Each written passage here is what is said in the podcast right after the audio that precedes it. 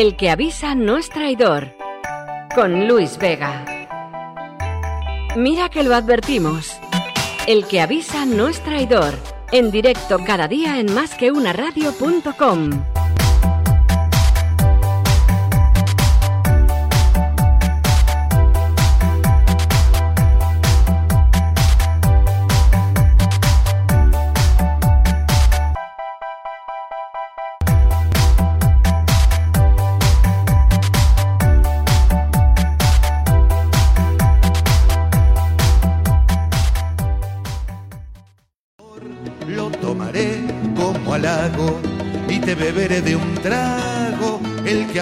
no es traidor. Buenos días, segunda tentativa. Vamos a ver si ahora va bien.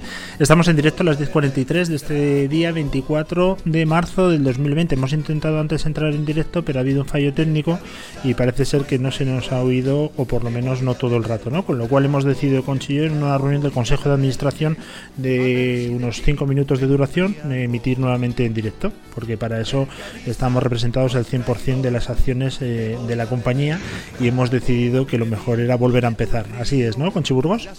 Así es, así es. Volvemos a empezar y no ha pasado nada. Pues venga, vamos a ahorrarnos eh, cháchara y literatura y directamente dinos qué es lo que vamos a tener hoy. Pues vamos a tener, em, vamos a empezar con Rafael Borras, que es el director de comunicación de Teva Pharmaceuticals. A continuación hablaremos con Patricia Rodríguez, que es la CEO del Elche Club de Fútbol. Eh, tendremos un programa de talento para innovar eh, con María Gutiérrez, que hablará con Elisa Tururols Cardenal. Y para terminar, hablaremos con Elena Campos, que es la Sales and Country Manager para España de Juven. Efectivamente, Jubel, que es una de las portales de empleo eh, donde podéis encontrar información de las vacantes. Vamos a hablar con ella, la country manager que está en Kiev, ¿eh? Ojo. ¿Sí? No estábamos hablando de, de cualquier sitio de España. Kiev es la capital de Conchi. Ojo, me acabas de pillar. Ay, no me lo puedo creer, pero si esto era la pregunta de primero de párvulos. Ya, ya lo sé. donde ganamos una Copa de Europa, el Real Madrid. Una de las tantas que tenemos en Ucrania, hombre, en Ucrania. Pero bueno, me dejas un poco descolocado. Yo te tenía como una persona súper inteligente. Pero bueno, te bajaré un escalón. Coeficiente intelectual 210 en lugar de 212. ¿Me lo, sí- ¿me lo estás negando? No, te estoy diciendo que no se, no se escucha. No lo escucho. La... Estamos hablando de, de cualquier es- sitio de España. Kiev es la capital de... No escucha, Conchi. No se escucha. Sí, sí se escucha ahora. Bueno. Era por confirmar, lo siento. Vale, vamos a hacer un- una pausa y nos vamos a ir directamente ya con nuestro primer invitado porque hoy la verdad que el programa desde el punto de vista técnico está dejando mucho que desear, pero pero lo bueno es que tenemos tiempo para sacarlo y para irnos arriba, ¿eh? Así que no cunda el pánico, Conchi, y vámonos directamente con una empresa farmacéutica que en este momento tiene muchísimo que decir y además sobre todo por una acción que han hecho en España que merece todo el respeto y la consideración del mundo. Así que vamos a por ellos y en un minutito estamos con todos vosotros.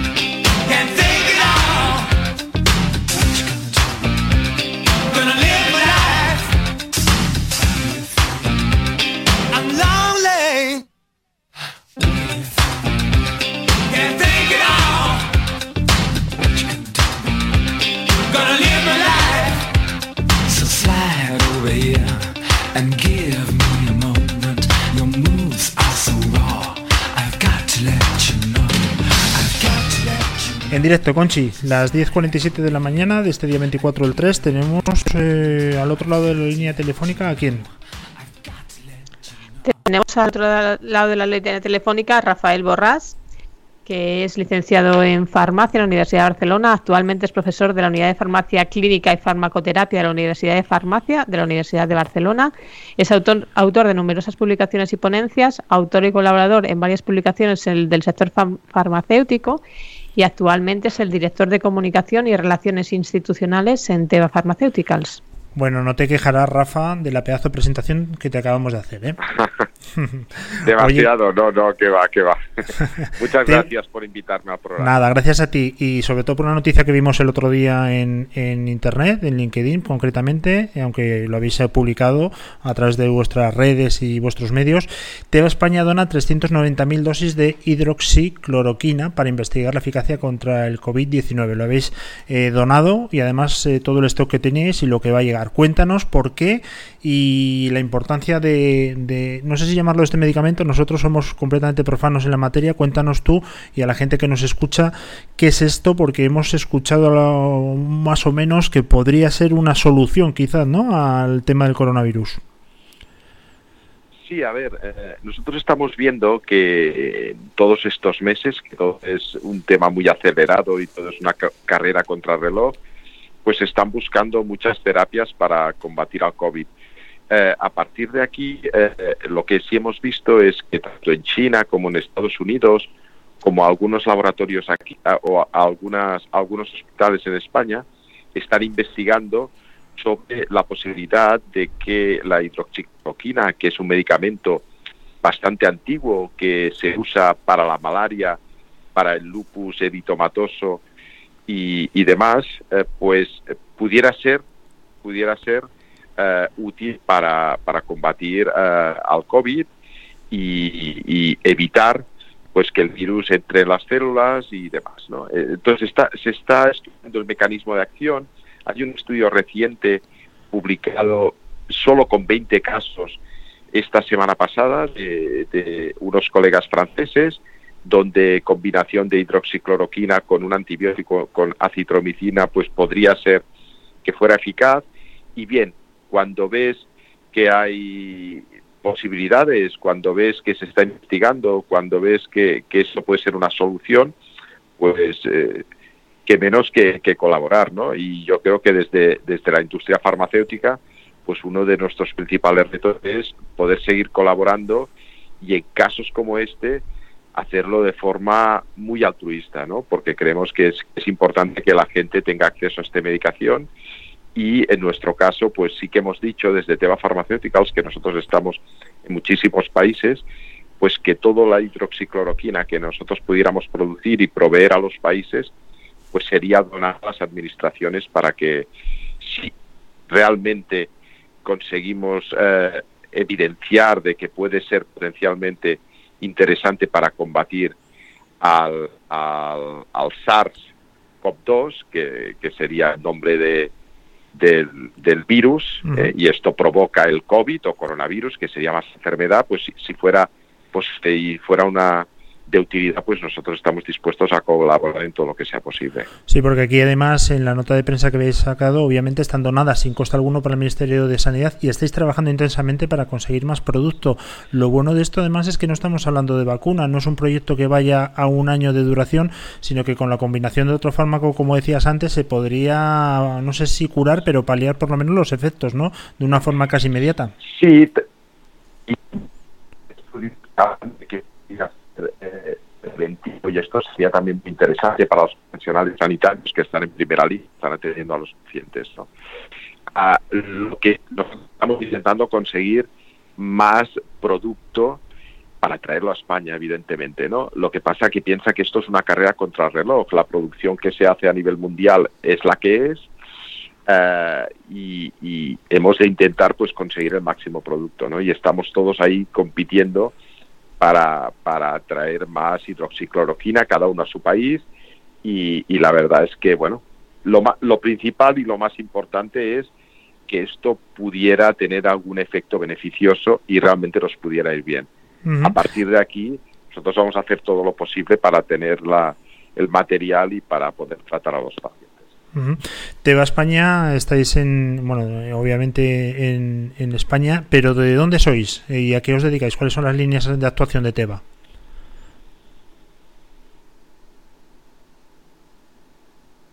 Creo que hemos perdido a Rafa.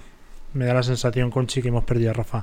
De todas formas, eh, Conchi, si te parece... Como Somos los líderes. Ah. Rafa, perdona. Líderes genéricos. Dime. Se había cortado completamente. Eh, si puedes empezar otra vez la respuesta, te lo agradeceríamos mucho. Muy bien. Pues Teva Pharmaceuticals es una compañía multinacional con más de 100 años de historia. Tiene su sede en, en Israel, la sede principal en Tel Aviv. Estamos en 140 mercados. Se nos, la, la gente básicamente nos conoce porque somos líderes mundiales en la fabricación de genéricos, pero también tenemos una parte de innovación muy importante, ¿no? A nivel de sistema nervioso, a nivel de respiratorio, a nivel de dolor oncológico, de oncología, etcétera, ¿no? Y bien, nosotros tratamos a más de 200 millones de personas en todo el mundo y la verdad es que eh, todos estos retos sanitarios para nosotros pues pues son importantes y todo lo que nosotros podamos colaborar pues pues ahí estaremos, ¿no? Y es lo que intentamos. En España estamos como Teva y como Ratiofarm, que es una marca del mismo grupo, que hay gente que conocerá la marca Ratiofarm. En este caso la hidroxicloroquina la tenemos dentro de la marca Ratiofarm, pero ya os digo, vamos a, intentar conseguir el máximo producto, pero lo más importante es que estos estudios que son esperanzadores, pero que hay que ver con cautela, pues al final puedan, puedan ser beneficiosos y podamos tratar a muchos pacientes. Ojalá, desde luego que con empresas como vosotros lo, lo vamos a conseguir. Una última pregunta de todo a 100 y rápida porque te tienes que ir. ¿La hidroxicloroquina es el medicamento que el otro día nuestro ministro de Sanidad en rueda de prensa desconocía? Eh, la verdad es que no, no, no vi la rueda de prensa del ministro de Sanidad, pero que me puedes, eh, puedes decir exactamente cuál fue su comentario. Bueno, él desconocía, ¿no? Porque por lo visto hay, y oye, tampoco hace falta que el ministro tenga o sepa de todo, obviamente, para eso tiene sus asesores y más sabiendo que es filósofo, con lo cual, obviamente, ahí necesita de mucha ayuda. Pero era un material o es un, componente que se está eh, estocando en países como en Estados Unidos, en China, porque se pensaba o se cree, como dices tú, que puede ser, eh, bueno, pues una solución, un tratamiento de choque. Pero en España no se estaba haciendo ese acopio. Vosotros habéis sido de los primeros en poner a disposición este producto del gobierno de España y esperemos que funcione en los próximos días. Sí, bueno, yo sé que hay hospitales como el Hospital Germán Trias y Pujol, y Pujol que, están trabajando en el tema, eh, desde la Fundación Irsi La Caixa, que es una fundación que ya estaba trabajando en el tema de SIDA durante muchos años, y sé que ellos estaban, estaban también viendo la posibilidad de la hidroxicloroquina, también sé del Hospital del Mar. Hay varios sitios donde se está barajando esta posibilidad. Lo importante es ver también otros entornos, experiencia de China, Estados Unidos también que sigue si- sigue viendo este medicamento como una posible solución y ver si realmente pues es efectivo y, y nos puede ayudar, ¿no? Yo creo que los datos de los colegas franceses son muy esperanzadores, es con un grupo reducido de pacientes, pero pueden ser interesantes y a partir de aquí pues hemos de seguir y seguir batallando para la vacuna y seguir batallando para ver otras alternativas y salvar el máximo de vidas posibles y al máximo de personas. Esto es lo más importante en un momento realmente complejo para todos, pero que yo creo, sinceramente, que saldremos reforzados a nivel individual y como sociedad. Van a Seguro cambiar que sí. muchas cosas, Seguro que muchos sí. valores, muchas cosas. Y hemos de buscar la parte positiva de todo esto. Pues Teva España, a través de Rafa, su director de comunicación, muchísimas gracias por lo que estáis haciendo. Os damos eh, las gracias, la enhorabuena y ojalá que sea una solución rápida. Un fuerte abrazo y gracias por atendernos. Gracias a vosotros, un saludo. Un saludo. Conchi, tú Dime. que tienes hasta cuarto de farmacia, que lo dejaste por aburrimiento porque te parecía súper fácil, eh, hidroxicloroquina es un medicamento contra la malaria que por lo visto, por lo visto, en algunos ensayos que se están haciendo, está dando algún resultado esperanzador. Pero bueno, con cautela. Pues esperemos que sea un- una de las soluciones que podamos poner para, para salvar esta situación, aunque sea Claro que sí. temporalmente hasta que encuentren una vacuna. Claro que sí. Oye, ¿no te gustaría a ti ser científica? ¿Nunca te ha dado ese, ese punto de investigación? No me ha dado, pero tampoco te creas. Tiene que ser súper interesante, ¿eh? Lo que pasa que Tiene que ser muy interesante. mira, vamos a hablar el viernes, perdona, el jueves. Es que me, me pegas tú ya el tema de los viernes. Vamos a hablar el jueves con una especialista en ensayos clínicos que nos va a decir exactamente cómo funciona, cuál es el procedimiento, por qué se tarda tanto, por qué la aprobación de un medicamento, dependiendo qué país, lleva un- una burocracia u otra, o sobre todo dependo- dependiendo qué continente, porque esto va por, por continentes, ¿no? No es lo mismo Estados Unidos que Europa, pero sobre todo son ensayos muy, muy largos y nos va a explicar el por qué, ¿no? Pero es gente que se dedica a la investigación y gente que tienes que estar muy bien amueblado, ¿eh? Y me explico, muy bien amueblado primero porque tienes que ser un coeficiente intelectual bastante alto para poder ser un buen investigador y segundo porque de 10 cosas que haces, nueve y medio no van a salir. Entonces, eh, gestionar esa frustración creo que no es nada fácil, ¿eh? Y a lo mejor una investigación que te puedes tirar años y años y años y al final, pues, pues por los motivos X no, no sale. Con lo cual es duro. A mí me han dicho que es muy duro. Yo conozco gente que trabajaba en el ámbito de la investigación que lo ha dejado precisamente por eso por la dureza del, del trabajo, ¿no? Y por no ver una recompensa a corto plazo, pues que esto es así, obviamente. Esto es así. Pero cuando hacen un descubrimiento es tan importante que creo que, creo que tienen que compensar todos los años de frustración. Totalmente. Eso lo hablaremos de todas formas en unos días. Nosotros no vamos a hablar nunca de los aspectos negativos de, la situación, ¿por qué no?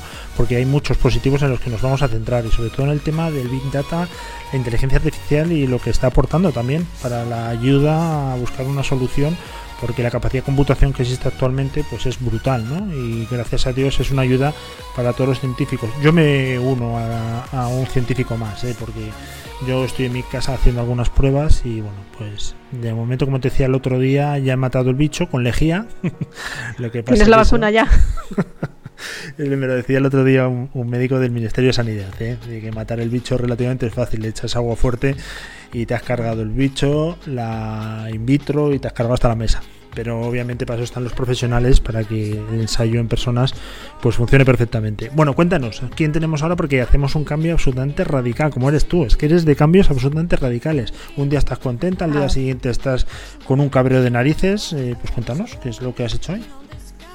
Cualquiera que te escuche va a pensar que estoy medio loca. Ahora vamos a hablar con Patricia Rodríguez, que es la CEO del Elche Club de Fútbol.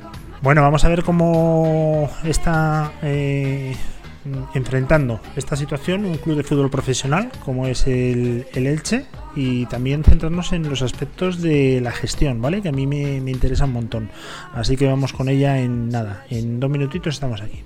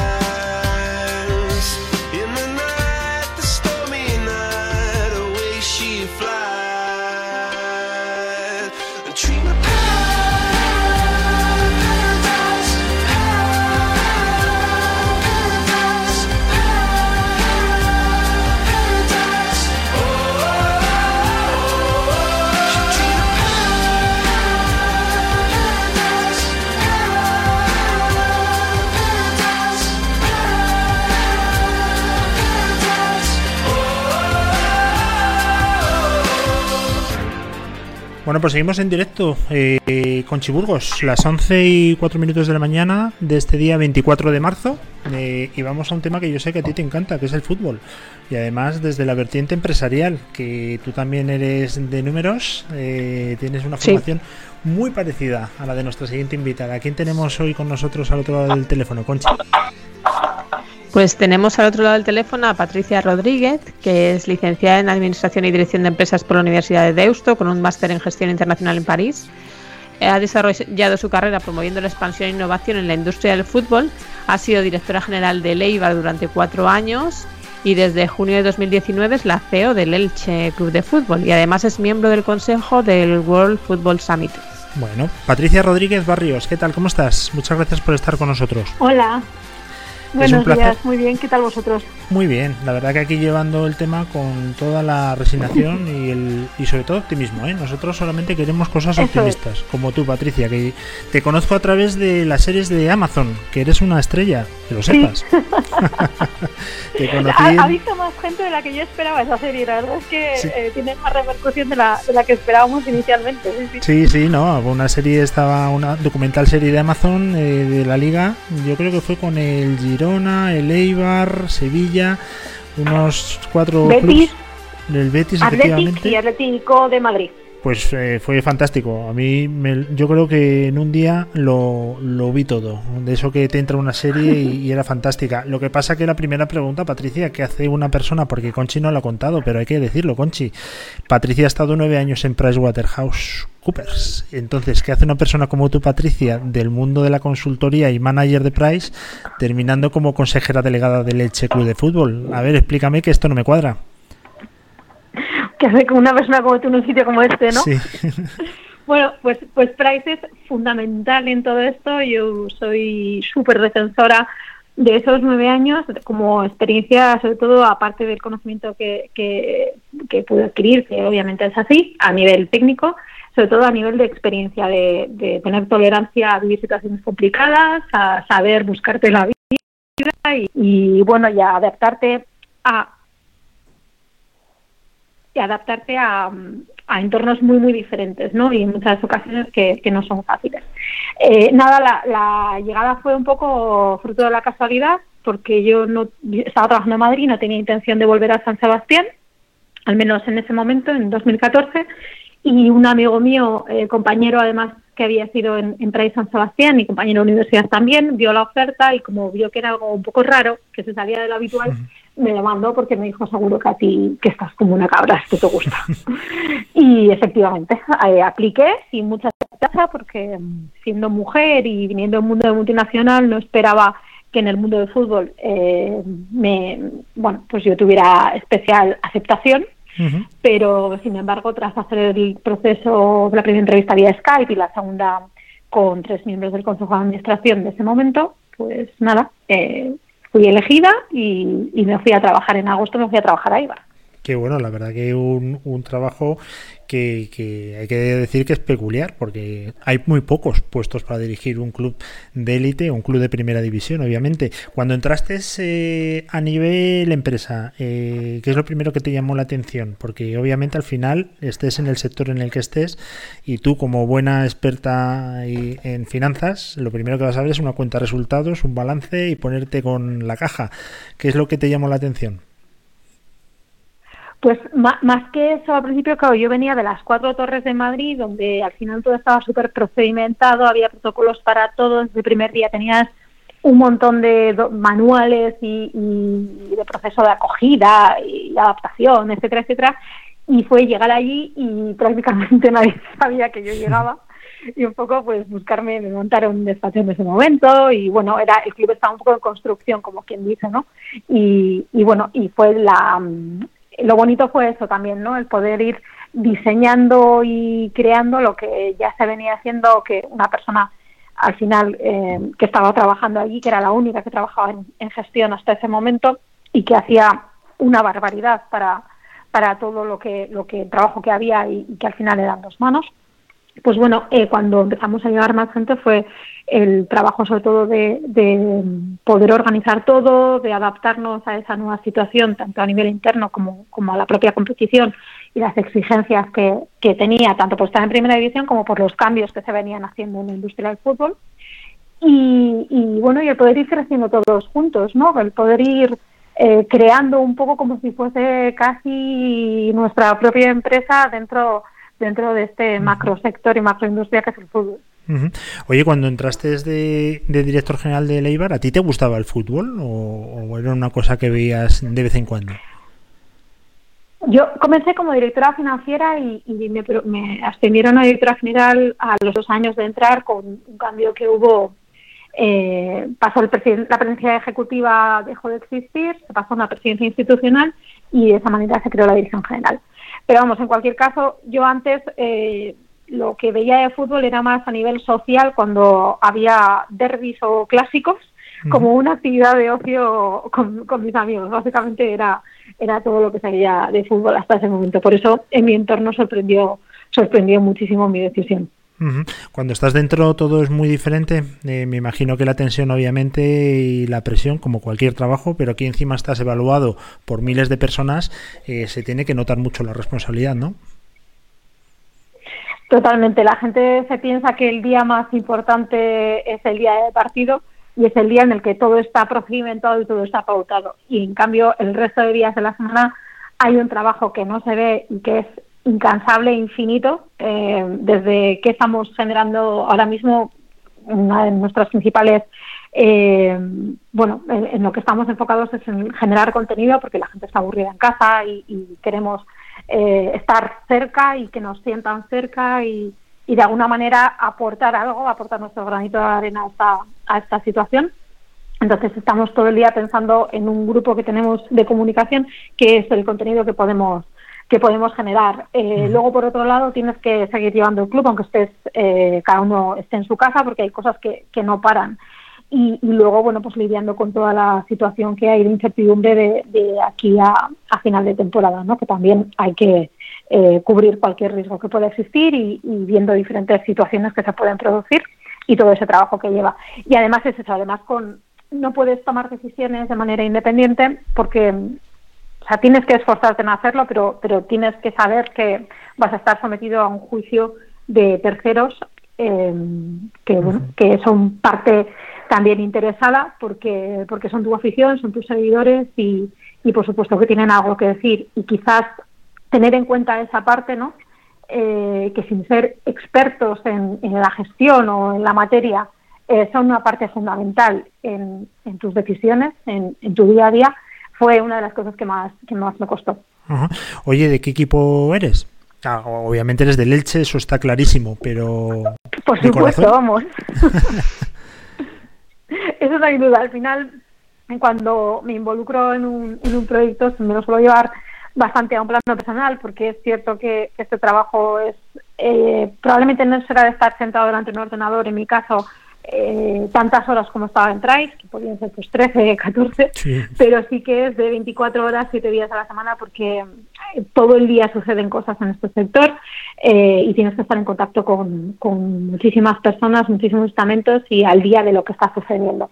Entonces, es, la atención es máxima, entonces para mí la involucración es a, a nivel personal. Me, me, he venido a vivir a Elche que no tenía ningún tipo de, de vinculación, pero entiendo que, que, tengo que estar donde está el proyecto y empaparme de, todo lo que, lo que engloba el club. Y como tal, pues no, no tengo ojos para otro equipo, la verdad. Eso está claro y además hay que ponerse la camiseta de leche todos. Oye, eh, cuéntame qué es lo que más te ha impresionado desde que has empezado en el mundo del fútbol, lo que aquello que recordarás, eh, a lo mejor por, no sé, por, por no llevar muchos años en el mundo del fútbol, venir de otro sector completamente diferente. Me refiero, por ejemplo, la primera vez que ves a Messi, la primera vez que ves a los jugadores de tu equipo en el vestuario, la primera vez que los ves entrenar, que es aquello que no se te va a olvidar nunca. Fíjate, es que no soy nada, nada mitómana, entonces muchísimos amigos míos me dicen, ¿pero has visto a Messi? Y digo, sí, y le he dicho que, que saliese por esa puerta, además, que estaba saliendo por, por una puerta, estando en el bar, ¿no? Eh, no, no, los veo como personas normales y cuanto más trato cercano tengo con ellos, en el día a día con el que puedo tener con, con los jugadores de, de mi equipo, eh, más normales, más vulnerables les veo. O sea, eh, no soy nada de, de ese tipo de situaciones. La situación que más me ha podido llamar la atención, que, que más excepcional creo que ha sido, es cuando, estando en el Eibar, eh, la primera visita que hacen eh, los actuales reyes, eh, cuando Felipe, Felipe y Doña Leticia llegan a, bueno, asumen el, el reinado, y entonces les invita el emperador de Japón al primer viaje que hacen como, como monarcas, ¿no? Y ellos, eh, dentro de la comitiva que les acompaña, eh, deciden eh, que, que haya, que les acompañen eh, japoneses de referencia residentes en España. Y entre esos elegidos está eh, el jugador que teníamos en ese momento en el Eibar, Takashi Inui. Así que eh, la persona que acompaña en ese viaje express de dos días a, a Inui fui yo. Y vivir esa recepción, ese momento histórico para el, para el propio país, para la propia España, porque, porque era una recepción eh, muy significativa para, para los japoneses también. Eh, y estar en esa en ese círculo con semejantes personalidades y, gente de, bueno pues de, de mucho renombre fue una experiencia espectacular. Y además de ahí eh, conocí al, al, al, al embajador de Japón en España, eh, hablamos, eh, vimos que teníamos algún amigo común y a partir de ese momento se convirtió en un amigo que nos, ha- nos ayudó muchísimo en, en la etapa bueno. eh, mía en el, en el Eibar y, y con los vínculos con, con Japón. Hombre, desde luego que esa experiencia la podéis contar muy poquitos, ¿eh? Eso se puede contar con los dedos de una mano, así que ha sido una privilegiada. Oye, una pregunta, Patricia. Eh, Conchi y yo somos de números. Y además la gente de números como tú, Patricia, normalmente disfrutamos poco de la vida, porque entramos en un restaurante, lo vemos medio vacío y empezamos a hacer números. Es decir, si el alquiler, el coste de personal, la seguridad social, estos no van a facturar, esto no me sale, ¿no? Me imagino que cuando vas perdiendo, vas en el puesto 15 de la clasificación, tú no estás mirando el partido, tú estás haciendo números mentales, ¿no? Si bajamos, eh, tenemos que hacer esta reestructuración, esta otra. ¿Cómo se vive el fútbol desde la gestión?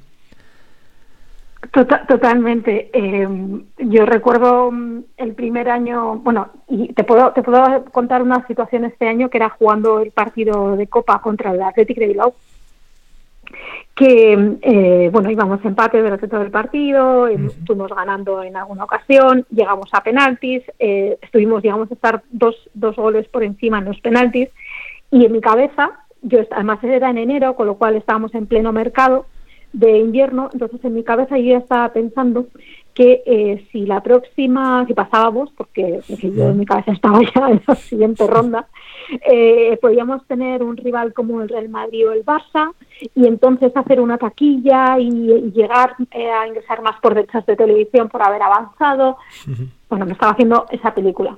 Entonces, Bien. cuando finalmente nos eliminaron, yo tenía ganas de bailar literalmente. O sea, tal cual, de, de decir, madre mía, con, con lo que podríamos haber recaudado, tal. Bueno, luego al Athletic le tocó el Tenerife y bueno, el Tenerife es un rival que nosotros tenemos en, en la liga, que es un rival de segunda Sí. y un desplazamiento a Canarias, que es un desplazamiento pues de, de desembolso importante. Con lo cual dije, bueno, no está tan mal. Pero en ese momento eh, fue, fue un palo, fue, fue un jarro de agua fría porque yo lo estaba viendo en términos económicos, además de la ilusión Claro. de joder, ganar al, al equipo de Copa por antonomasia como es el Athletic, que hubiese sido algo espectacular para nosotros, todo lo que podía suponer a, a nivel económico nos, nos iba a dar muchísima fuerza. Por eso siempre lo veo desde, desde ese punto de vista combinado. Sí, sí, todos los que nos hemos dedicado a los números, desde luego vamos con un Excel portátil en la cabeza haciendo números y me imagino el- eh, la decepción, además que lo teníais hecho, si es que es verdad lo que dices tú, con dos goles de ventaja en, la, en los penaltis parecía eso imposible. Conchi, tú tienes también una pregunta, ¿verdad?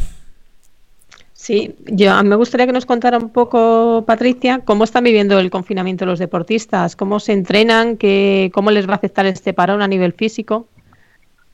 Bueno, pues mira, justo acabo de hablar con, con, uno de nuestros jugadores y depende un poco, yo creo que como cualquier otra persona, ¿no? En el sentido de cómo vivirlo en cuanto a sensaciones y a, y a sentimiento. Depende de cómo seas. Yo en mi caso, por ejemplo, mm, no lo estoy viviendo mal porque tengo, se me ocurren tres millones de cosas que hacer por, con todo ese tiempo. Eh, hay gente que quizás eh, necesita más el salir y, y tal, y eso lo viven peor. Y en cuanto a nivel de forma y a nivel deportivo, eh, lo estamos organizando de una manera que, eh, bueno, cada jugador tiene una bici estática en su casa, eh, les hemos puesto a su disposición también TRX y gomas para que puedan entrenarse y estamos organizando los entrenamientos vía Zoom, eh, vía aplicación, Para que el preparador físico los dirija, todos se sumen a una hora determinada y vayan entrenando desde su casa con entrenamientos pautados de, de mañana y de tarde, pues más cardio por la mañana y más más eh, más fuerza por la tarde. Y así vamos a, a seguir mientras para que para que sigan en esa dinámica de entrenamiento, para que sigan en forma y sobre todo para que a la vuelta no tengamos que eh, ningún problema en cuanto a tema de adaptación, de lesiones y demás. Sí, porque me imagino que si para cualquier persona un confinamiento es duro, para un deportista de élite estar eh, en su casa tiene que ser casi una tortura. Oye, la liga eh, y la federación han sacado un comunicado conjunto en el que se dice que se volverá a jugar al fútbol básicamente pues cuando se pueda, cuando nos autoricen a, a realizar nuestra actividad normal. ¿Tú lo ves perdido ya esta temporada? No, en absoluto. En absoluto. Yo, eh, vamos, confío en que, en que eh, ahora que llevamos más de una semana, eh, bueno, pues todos siendo más responsables y quedándonos en nuestra casa, eh, esto se vaya solucionando, vaya mejorando, lleguemos al pico del que tanto hablan, de, de esa curva de, de personas infectadas de aquí a unos días y a partir de ahí empecemos con un periodo de estabilización y, y con eso podamos de una manera paulatina poder volver a la actividad relativamente normal. Está claro que de la noche a la mañana no vamos a estar todos en, en terrazas eh, disfrutando con amigos, porque además yo creo que somos un país que, que somos muy, muy sociables y nos gusta mucho estar con, con amigos, en, en- con familia en la calle y, y eso va a costar, obviamente, pero poco a poco iremos recuperando esa normalidad y, y bueno, eh, yo soy, soy optimista y confío en que, en que podamos terminar esta temporada y lo antes posible. Ojalá. Conchi. Eh, ¿Cómo ve una mujer que está dentro del mundo del fútbol, el boom que hubo el año pasado y que sigue este año el fútbol femenino? Porque vosotros también tenéis una, un equipo de fútbol femenino, ¿verdad? Sí, sí, eso es, eso es. Pues eh, feliz, a mí, a mí me encanta y, me parece que tiene que ser así. Eh, creo que el, el- el Mundial fue un punto de inflexión, el Mundial de Francia fue un punto de inflexión este verano, sobre todo porque mm, dio muchísima visibilidad, que yo es una de las cosas que siempre reivindico. Si no se ve o no se cuenta, parece que no existe. Y hay una de las cosas del patrocinio de Iberdrola que, que ha hecho muy bien, que es la de comprar espacio en medios de comunicación para que, para que se hable de deporte femenino. Parece mentira que de deporte masculino se habla de manera mm, por inercia, ¿no? sin, sin tener que forzarlo, pero para hablar de deporte femenino ha sido necesario eh, que haya esa compra de espacio y que, que haya esa inversión en medios. Bueno, eh, se ha hecho y, y por lo menos ahora se está viendo esos frutos de, de esa inversión realizada y bueno, ya tenemos eh, niños y niñas que para mí al final es donde hay que fijarse porque son el futuro eh, y es lo que viene y lo que estamos construyendo, que, que tienen como referente eh, jugadoras y no se refieren a yo quiero ser la Messi mujer, sino eh, que se refieren a, a- hombres concretos, con lo cual eh, eso es una, una satisfacción y una alegría y es eh, lo que tenemos que seguir trabajando. Patricia, ¿qué tal juegas tú al fútbol? Buf, fatal. fatal. Lo mío, lo mío son los deportes de agua. Yo soy, soy un pez nato. Eh, nada, nada, nada que hacer. Bueno, eh, vais estos en la liga. Espero que todo se, se recupere, como decías, que estoy convencido que sí, en corto, a corto plazo. Eso supone que estáis en puestos de playoff. ¿Qué va a pasar? Eh, me imagino que en tu cabeza ya tienes el escenario presupuestario de primera división y el de continuar en segunda, ¿no? Esto tiene que matar los nervios a cualquiera. Totalmente. Eh, hacer el de primera me resulta muy muy fácil porque porque al final he estado cinco años y, y sé muy bien muy bien lo que hay. Eh, el de segunda era los planes era lo que estaba previsto, con lo cual eh, bueno no, no pasa nada porque porque lo excepcional sería subir a primera. Entonces eh, estamos preparados para, para ambas situaciones y, y nada felices de tener que activar el plan B que sería primera, pero, pero vamos, vamos a seguir trabajando igualmente eh, de orgullosos y contentos y trabajando duro para eh, si seguimos en segunda y, y para llegar a primera en, en un espacio de dos o tres años, con lo cual mm, sin, sin problema. Pero ya te digo ¿eh? que vamos a aprovechar cualquier mínima oportunidad que tengamos para para ascender a primera, así que, Claro que sí. así que nada, con, con prudencia y con mucha ambición. Oye, una pregunta de, de las tripas, de la organización, no del Elche, donde tú eres la consejera delegada, sino del fútbol en particular. Como nosotros te comentaba, también venimos del mundo de la gestión y nos tenemos que parar mucho los números, que son muy desagradables. ¿Cómo son las reuniones eh, en un, no sé si, si lo organizáis como un comité, donde está el área deportiva, está el área económica y de repente hay una oferta la estrella del club, no digo que sea el caso, ¿eh? pero a lo mejor alguien pone encima de la mesa pues unos 20 millones de euros, me lo invento. Y obviamente para el financiero eso es, pero una maravilla del mundo. Me imagino que el director deportivo no quiere oír hablar de eso, el aficionado se te puede tirar a la yugular. ¿Cómo se maneja todo eso? Debe ser dificilísimo, ¿no? Sí, eh, porque hay mucha gente que, que no ve que los clubes son empresas y sin embargo yo creo que hace unos años con toda la crisis que hubo y todos los cursos de acreedores que afectaron a, entidades deportivas, eh, la gente y, el bueno el aficionado en general reivindicó que gestionásemos eh, como empresas y que no llevásemos a sus clubes eh, donde donde ellos ponen el alma eh, cada, cada domingo para animar a, a su equipo, no los llevásemos al- a la bancarrota ni, ni a la desaparición. Y para hacer eso y para garantizar esa solvencia a medio y largo plazo es fundamental que los gestionemos con cierta frialdad y, y, bueno y atendiendo a lo que es necesario en cada momento. Obviamente hay momentos en los que eh, lo ideal va a ser vender a un jugador, pues porque ves que tienes otro jugador que, que en la cantera que puedes aprovechar y te va a dar ese rendimiento o porque tienes una oportunidad de traer a un jugador a tu equipo que se va a adaptar bien y, crees que lo va a hacer bien y va a suponer una ganancia.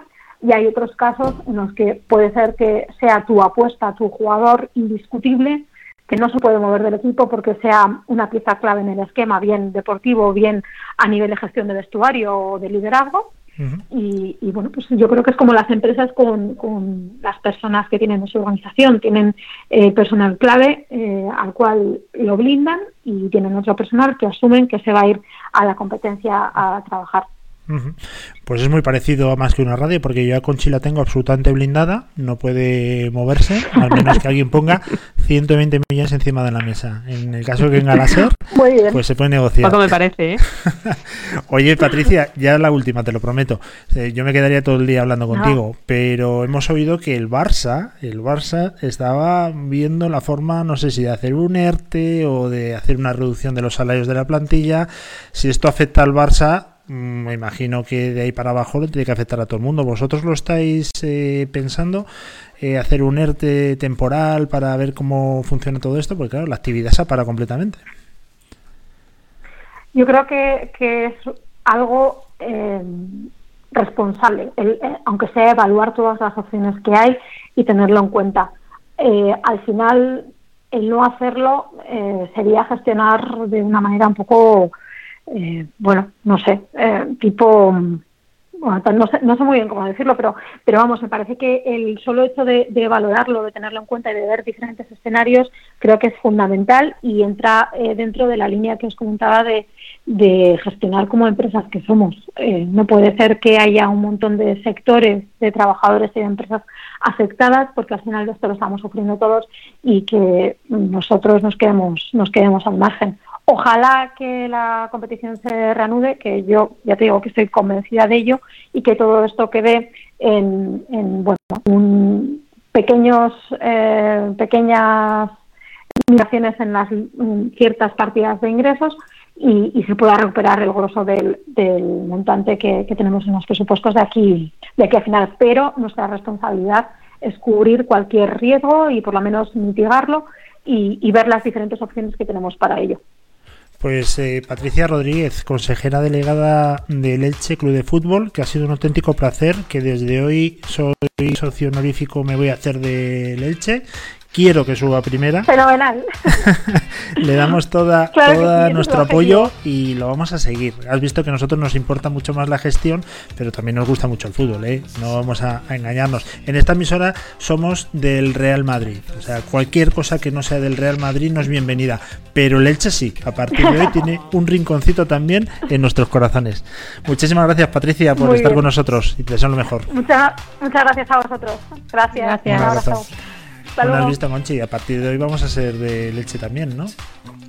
Por supuesto, por supuesto. Segundo equipo. Ya tenemos segundo equipo. Ya tenemos segundo equipo. Es verdad, no me acordaba yo del tema de la, de la Copa del Rey.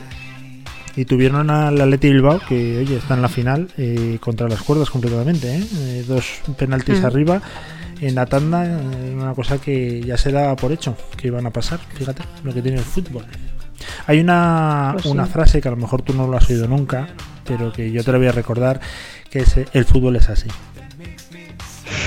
Nunca lo había ¿Alguna oído. Gracias por enseñarme. Oye, vamos a hacer una pequeña pausa porque ¿con quién vamos ahora ya directamente? Pues vamos ya directamente con María Gutiérrez y su programa Talento para Innovar. Pues venga, vamos con ella que está derribando los muros eh, radiofónicos y las ondas hercianas. En este caso son las ondas de wifi, pero bueno, es lo mismo. Venga, vamos con ella. Pues vamos. I've got to let you know you are my kind.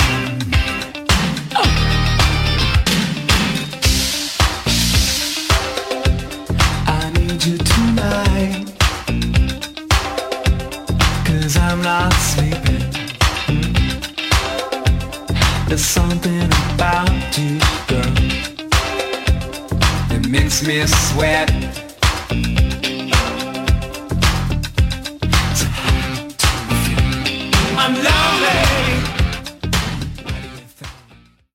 Más que una radio.com. La radio más online. Una radio.com. Más que una radio. Con talento.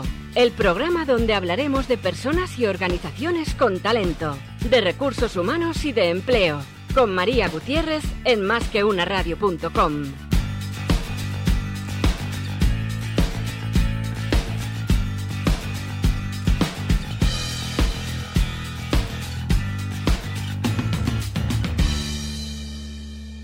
Síguenos en Instagram en Más que una radio.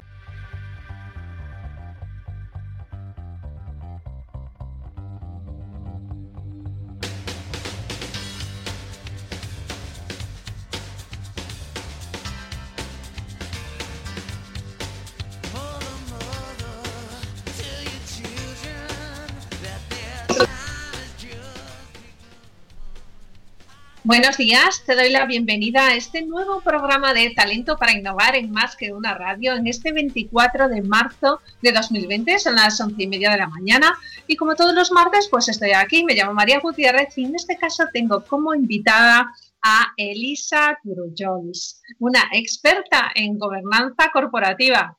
Bueno, Elisa, primero, lo primero que tienes que decirnos a los demás es qué significa gobernanza corporativa, por favor. Explícalo bien como tú sabes explicarlo. Pues hola, buenos, eh, buenos días María y muchas gracias por, por vuestra invitación a este programa. Me encanta estar aquí y de verdad que, que con todo el placer os voy a contar eh, qué es esto de, de, gobernanza corporativa, qué diferencia hay entre gobernanza corporativa y, qué diferencia hay con compliance. Eh, son términos similares, pero no estamos hablando de lo mismo.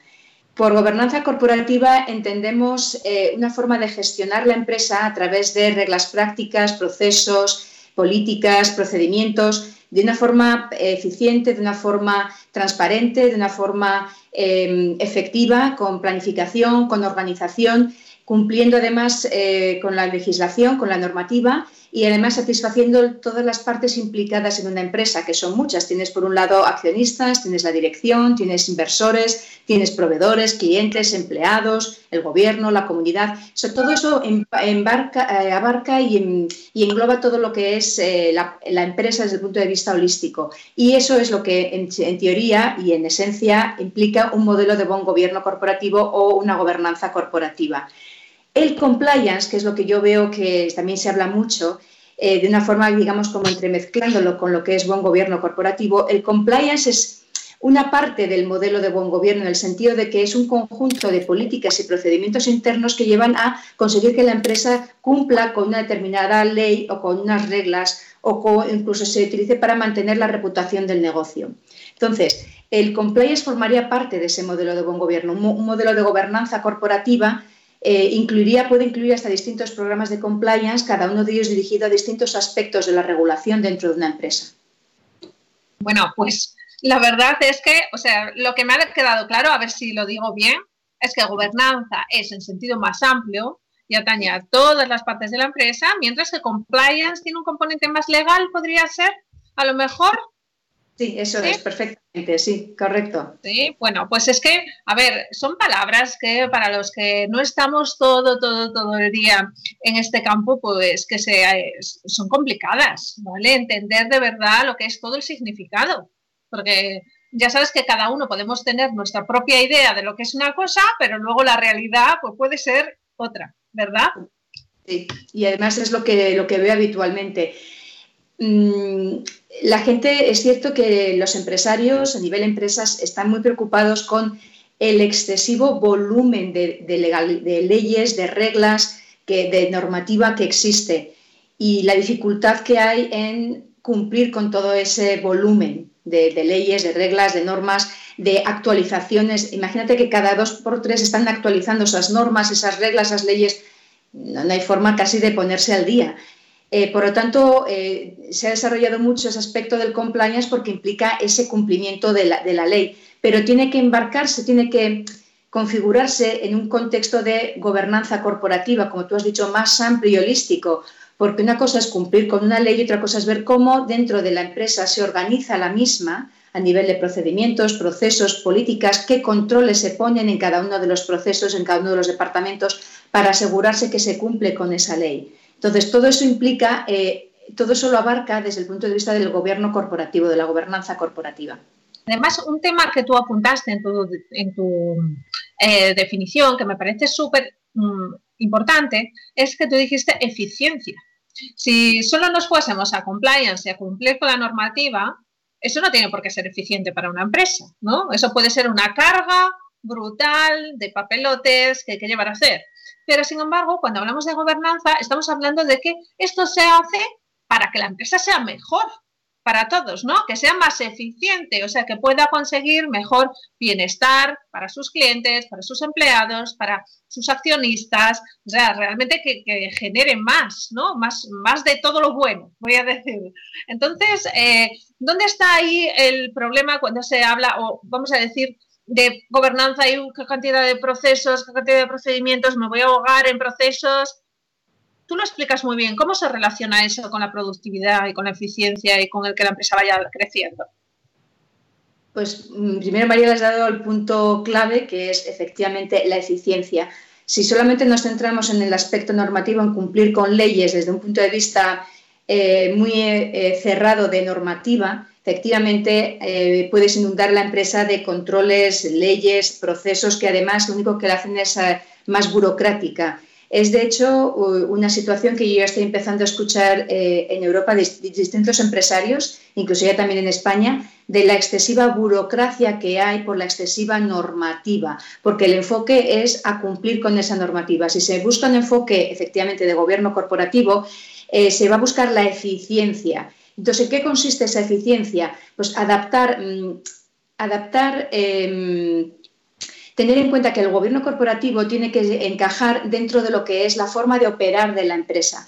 Parte y debe partir como, como base la forma, la, opera- la operativa diaria de la empresa y a partir de ella cómo entonces alcanzar determinados objetivos, que puede ser desde cumplir una determinada ley, que haciendo un proceso que entre dentro del de la operativa diaria sin eh, llenarla de, burocracia, de horas extras, de gente, de más gente todavía por, por el hecho de meter más gente. Entonces, eh, un ejemplo, eh, podría ponerlo en el caso, a mí me tocó una empresa en concreto que me pidieron ayuda para, digamos, profesionalizar su departamento financiero y cuando yo llegué, el departamento financiero tenía una serie de problemas, se encontraban con que las facturas que emitían, todas, prácticamente todas, los clientes las devolvían porque estaban mal.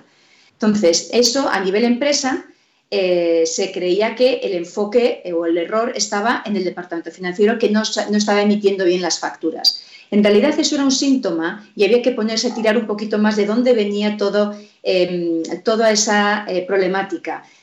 Las facturas reflejan una, eh, una actividad que está haciendo la empresa de cara a los clientes. Entonces, si el contenido de esas facturas está mal, es porque hay algo relacionado con esa actividad que está mal a nivel informativo. Entonces, indagando un poco más, resultó ser que era que eh, se estaban facturando, inco- se estaban teniendo en cuenta incorrectamente una serie de horas de cara a facturarles a los clientes que no se tenían que facturar esas horas a los clientes. Y eso provenían de una, eh, una decisión a nivel jerárquico de aumentar el número de horas que se trabajaban, el número de horas que se podían entonces facturar. Pero no se dijo exactamente en qué, requisitos tenían que, cum- que cumplir esas horas. Y sin embargo, lo que se había firmado con los clientes eran cosas un poco diferentes. Entonces, esa falta de coordinación entre lo que dijo una alta jerarquía para conseguir aumentar y crecer la- hacer crecer la empresa, que era fenomenal, estaba bien, pero la falta, cómo eso luego se traduce en el día a día, en la operativa, de cómo encaja cada día eh, en esa operativa esa decisión, llevó al final a que se estaba yendo contra lo que, los acuerdos que se tenían con los clientes en sus contratos de qué se les iba a facturar. Y eso hizo que al final la empresa tenía todas las facturas devueltas. Eso hizo estrangular financieramente la empresa y ponerla en la situación de a punto de suspender pagos, por ejemplo. Entonces, fue una situación simplemente de eh, aplicar gobierno corporativo, gobernanza corporativa, darse cuenta de dónde estaba realmente el error del problema, la raíz final de ese problema, que no era el hecho de que el departamento financiero emitía erróneamente las facturas, poner entonces mm, determinar qué requisitos había que cumplir para que hacer crecer el número de horas que se servían a los clientes dentro del contexto de los contratos y de los acuerdos que se tenían con esos clientes y a partir de ahí entonces corregir esas facturas y empezar a cobrarlas. Todo eso se hizo en un espacio de tiempo de cuatro meses. Entonces, yo creo que eh, buen gobierno corporativo puede ayudar mucho a las empresas. Desde luego, el primer impacto va- se va a ver en la cuenta de resultados, que va a mejorar a nivel de gastos, porque vas a, des- vas a descubrir eficiencias, vas a descubrir que tenías una forma de trabajar que a lo mejor no era lo del todo eficiente y puedes mejorarla desde el punto de vista de eficiencia, y eso van a ser ahorro de gastos, de costes, pero también vas a descubrir que puedes mejorar también tu cuenta de resultados desde el punto de vista de ventas. Entonces, ese es el primer impacto que tiene el eh, tener un, eh, un enfoque de gobernanza corporativa. Y luego, a partir de ahí, por supuesto, encima ya cumples con la legislación, con lo cual lo bordas. Lo tienes todo, lo tienes todo. Pues voy a también eh, hacer un ejemplo de, cómo podría romper esas grandes palabras que asustan un poco, y hay que reconocerlo como son procedimientos, procesos, legalidad, todo eso suena algo pesado, pesado, pesado, que entiendo que a algunas personas les encanta, pero a otras personas es como, bueno, madre mía, ¿no? Entonces, em, tú muchas veces comentas la agilidad que puede tener el definir una política o un procedimiento, que no tiene por qué ser un tocho de 150 páginas, ¿no? Entonces, eh, voy a poner un ejemplo que surgió ayer. Eh, una persona eh, pedía, un, bueno, ya sabéis cómo están ahora mismo los grupos de WhatsApp, ¿no? En el que todo el mundo se intenta apoyar en todo el mundo, y pedía, oye, es que necesito una guía, ¿no? Para cómo teletrabajar. Y los que estábamos alrededor les pasamos recursos, pero recursos por YouTube, eh, post en LinkedIn y cosas así, porque son tan útiles como una guía de 37 páginas donde pone objetivos y no sé qué, no sé cuánto, porque eh, se puede trasladar rápidamente a, a las otras personas y de verdad ahí ponen no solo lo que el post quiere decir, sino también todos los comentarios con las aportaciones de un montón de empresas. Entonces, fíjate que simplemente enviando ese material en bruto puedes quitarte un montón de tarea súper pesada de intentar aglomerar todo ese contenido y darle un formato fino, vamos a decirlo, ¿no? Entonces, eh, te pongo este ejemplo porque es simplemente de ayer, pero bueno, tú siempre pones mm, otros ejemplos, ¿verdad? De, de- de estos casos que no tiene que ser todo tan, aunque sea reglamentario, no tiene que ser todo tan, vamos a decir, mm, organizado como lo tenemos en la cabeza, ¿no? Con papelotes. Mm, Efectivamente, ahí la has dado también muy bien, muy afinada. Eh, La verdad es que em, em, todos pensamos enseguida, y yo la primera, ¿eh? a la hora de leer procesos, procedimientos. Mira, yo tengo una experiencia como gerente de auditoría interna por, por toda Europa y, Latinoamérica, y, la verdad lo primero que me, eh, que me producía, mm, que, me, que me encogía el estómago era tener que leerme todas las políticas, los procesos, los procedimientos, porque yo reconozco que había gente que en la empresa que yo, yo los reconocía como escritores frustrados. Entonces, eh, y luego lo que sí recomiendo para el insomnio es eh, los códigos de buena conducta. Esos son infalibles contra el insomnio. Al final, eh, no estamos consiguiendo el objetivo, simplemente estamos poniendo algo bonito, un formato bonito. Digo, señores, seamos prácticos, porque a la hora del día a día necesitamos ser prácticos. Y ahí está, ahí radica la eficiencia. En, ningún- en ninguna ley, no hay ninguna ley que diga cómo tiene que ser una política, en, en cuestión de formato, en cuestión de cómo se tiene que informar. No hay ninguna ley. Por lo tanto, en estos momentos, con el desarrollo de las nuevas tecnologías, como bien indicas, María, hagamos uso de esas nuevas tecnologías y eh, seamos prácticos para facilitarnos el día a día. Es decir, una política puede ser algo tan sencillo como una frase que la envías eh, por WhatsApp a tus empleados o que, la que la envías por email o que la- a la hora de firmar en tu email la pones ahí como tipo molto, tu, tu, tu leitmotiv, por así decirlo. Lo que te motiva, pues un poco ese, ese tipo de... No tiene por qué ser algo tan largo. Y luego, incluso a nivel de procesos y procedimientos, no hace falta que tengan que estar por escrito. No hay ningún sitio que diga tienen que quedar por escritos. Hombre, evidentemente las grandes empresas, las multinacionales, bueno, pues tienen primero capacidad para producir todo ese material. Pero eh, empresas pequeñas no. Entonces puedes tener desde, primero, que las, las personas en una empresa pequeña pueden rotar en un departamento a la hora de hacer los distintos, pues, los distintos trabajos, con lo cual van conociendo. De esa forma tú te... eh, tú también tienes una forma que conozcan esos procesos y esos procedimientos. Eh, y luego, por otro lado, pues puedes utilizar eh, vídeos, puedes utilizar, puedes grabar a una persona eh, pues mo- cómo haciendo cómo hace el proceso, con lo, que, diciendo los, consejos principales o las pautas principales a la hora de hacerlo. En el fondo, lo que se trata es de ser imaginativos porque para perseguir un objetivo y el objetivo de un proceso, de un procedimiento, no es otro que que si una persona tiene que enfrentarse de nuevas a ese proceso, ese procedimiento, esa forma de operar en ese puesto, lo puede hacer fácilmente. Entonces, una de dos, o se lo, plante, o se lo pones fácil y puede ser desde imaginativo, ah, le estás grabando a la persona que lo ha hecho anteriormente o rotas los puestos, o incluso pues puedes contratar a una persona que ya está formada, que viene ya con un certificado especial para ese tipo de puestos. Entonces, puedes- tienes una amplitud de formas de hacerlo y en ningún momento no hay ninguna legislación que te diga cómo tiene que ser exactamente. O sea que aquí busquemos simplemente la forma de hacerlo más fácil para nosotros. Claro, es que facilitarse la vida es eh, súper, súper importante. Y tú, eh, pues, has creado un material muy valioso, un libro, ¿verdad? Para facilitarle la vida a los demás. Cuéntanos un poco cómo se llama esta guía. Solo voy a decir que es una guía, pero tú ahora dices cómo se llama y de qué trata. Lisa. Mm, Pues sí, mira, es una guía del buen gobierno corporativo, está editado por eh, Almuzara y eh, lo que pretende es explicar de una forma sencilla y práctica eh, el qué consiste el buen gobierno corporativo, cómo implantar un modelo de buen gobierno corporativo.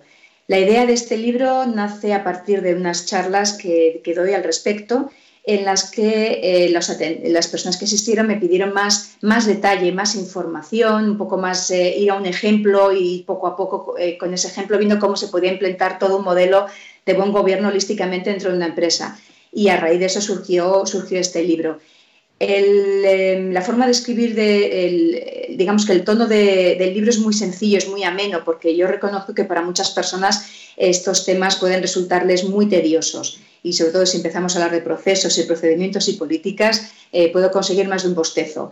Pero eh, la idea entonces del enfoque del libro es por eso más, eh, más ameno, más sencillo, con muchos ejemplos del día a día de escándalos corporativos que permiten entonces reconocer un poco cómo plantearnos cómo esa parte del modelo de buen gobierno falló en el escándalo y de qué manera nos podemos proteger poniendo ese modelo de buen gobierno de posibles escándalos que al final de cuentas son los que más daño hacen a la reputación de la empresa. Mucho más que todo este eh, implantar un modelo de buen gobierno corporativo para evitar la posible multa que pueda poner un tribunal si un empleado o un directivo cometen algún delito. Eh, porque inicialmente ese es un poco el origen de todo esto, de por qué hablamos de buen gobierno corporativo, porque surgió una ley, bueno, surgieron cambios en la ley de sociedades de capital y en el Código Penal para obligar a las empresas a implantar ese modelo y defenderse así eh, de una posible multa si algún empleado o directivo cometía algún delito. Pero a la larga lo que estamos viendo, sobre todo desde el ejemplo, por ejemplo, del caso BBVA con Villarejo, es que es mucho más dañino el, impacto en la reputación de la empresa que incluso el impacto de la posible multa. Y todo eso desde un punto de vista del modelo de buen gobierno. Y el libro, lo que mi libro lo que explico es cómo, cómo hacerlo de forma sencilla, sin eh, complicarnos mucho la vida, porque si una empresa ya tiene beneficios, ya funciona regularmente bien, ya tiene una gran parte de ese modelo implantado. Y lo que le explico es cómo lo puede eh, resaltar más a la luz para que sea más evidente, para que le sea más fácil de demostrar, para que le sea más fácil de seguir. Jolín, pues es que además, mira, has tocado un tema que, que ahora mismo es muy potente, ¿no? El tema de la reputación. eh, y que tiene un gran impacto pues, en los mercados. Vamos a extraernos un poco de la situación que estamos viviendo ahora mismo, pero que donde eh, hay fondos ahora mismo que están decidiendo invertir en empresas que están bien gobernadas, que tienen una reputación, que, pero realmente una reputación fundada, ¿no? Y ahí enlaza pues con el término que ahora mismo se, ha, se habla de ello mucho, ¿no? ESG, y que también quisiera que nos detallases qué son esas siglas, de qué hablan y qué tiene que ver el gobierno corporativo ahí. Pues tienes, tienes toda la razón, María, que es, se está poniendo, ya no va a ser tanto el cumplir con una legislación que impone el tener ese modelo de buen gobierno corporativo como el eh, beneficiar la reputación, conseguir que la reputación de la empresa se beneficie de tener ese, modelo de buen gobierno. Y se beneficie a partir de, de que los inversores eh, sobre todo extranjeros, en particular BlackRock, que es un fondo de inversión de los principales a nivel mundial, de los más grandes y potentes, y Warren Buffett, también están diciendo que ellos en su, la hora de eh, invertir van a seguir los criterios o van a tener en cuenta los criterios o factores ESG, que significa Environment, Social y Governance, es decir, medio ambiente, responsabilidad social y gobernanza. Con lo cual ellos van a tener en cuenta que las empresas tienen en cuenta, eh, reflejan el aspecto de gobernanza, el aspecto de responsabilidad social, el aspecto de eh, medioambiental, para ellos eh, favorecerlas frente a otras inversiones que no los tienen. Con lo cual ya directamente eso mejora mucho la reputación y la, imagen de la empresa. Si desde el punto de vista del modelo de buen gobierno uno tiene en cuenta que en su operativa, porque vuelvo a repetir, el buen gobierno parte de la operativa de la empresa. Entonces, en la operativa diaria de la empresa uno puede tener un impacto negativo en el medio ambiente, porque a lo mejor eh, utilizan agua de los ríos para eh, bueno, refrescar parte de los procesos o de su maquinaria y luego esa agua contaminada o sucia, vamos a decirlo así, puede volver otra vez de nuevo a donde al río. Entonces, ahí es donde la empresa, desde, aplicando el modelo de buen gobierno, podría eh, mirar medidas de minimizar ese impacto. Eso lo puede, lo puede perfectamente reflejar a nivel de imagen, para imagen corporativa, beneficiándose así de una reputación y de una mejora en su imagen. Y lo mismo a nivel social, a nivel de responsabilidad social, el impacto que tiene en la comunidad, en los empleados, es decir, favorece la igualdad en los empleados, por ejemplo, a la hora de contratar. A la hora de contratar a los empleados, utiliza un sistema que sea sin sesgos, que evite discriminación, que favorezca igualdad, que favorezca eh, diversidad y que además con esa diversidad la empresa se nutre de un talento mejor y más potente, todo eso repercute en la mejora de la empresa a nivel gobernanza, a nivel productividad, a nivel eficiencia, a nivel resultados y luego de cara afuera esa imagen de la empresa tiene que beneficiarse por narices, porque es evidente que esa empresa lo quiere hacer bien y lo está haciendo bien. Entonces, todo eso, todo eso, si, si lo presentas a un inversor como Warren Buffett o BlackRock, no van a pestañear dos veces y se van a decidir a invertir en esa empresa. Yo todo esto, ahora en estos momentos precisamente en los que hay muchas empresas que están sufriendo una gran eh, dificultad en la tesorería y que puede llevarles esta situación a una situación de casi eh, suspensión de pagos eh, y que van a necesitar tesorería o que van a necesitar inversores que entren en su capital para poder seguir adelante, pues yo les diría que, miren todos estos aspectos porque efectivamente los inversores van a tener muchas empresas a las que dirigirse. Tienes que resaltar, tienes que, eh, tienes que destacar por encima por de, por de- por de- entre todas las demás, con aspectos, por supuesto, de, buena- de medio ambiente, de responsabilidad social, de gobernanza. Eso, desde el punto de vista, desde tu operativa, partiendo de tu operativa diaria, lo único que va a conseguir es que tengas muy buena imagen y eso va a atraer a los inversores.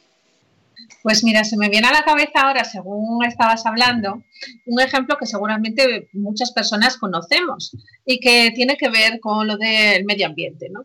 Entonces, a lo mejor eh, mientras estaba escuchándote, pues la gente puede pensar, jolín, ya, pero si tengo que poner ahora una planta de reciclado de agua o de no sé qué, no sé cuánto, eso es un coste. Pero no siempre tiene que pasar eso.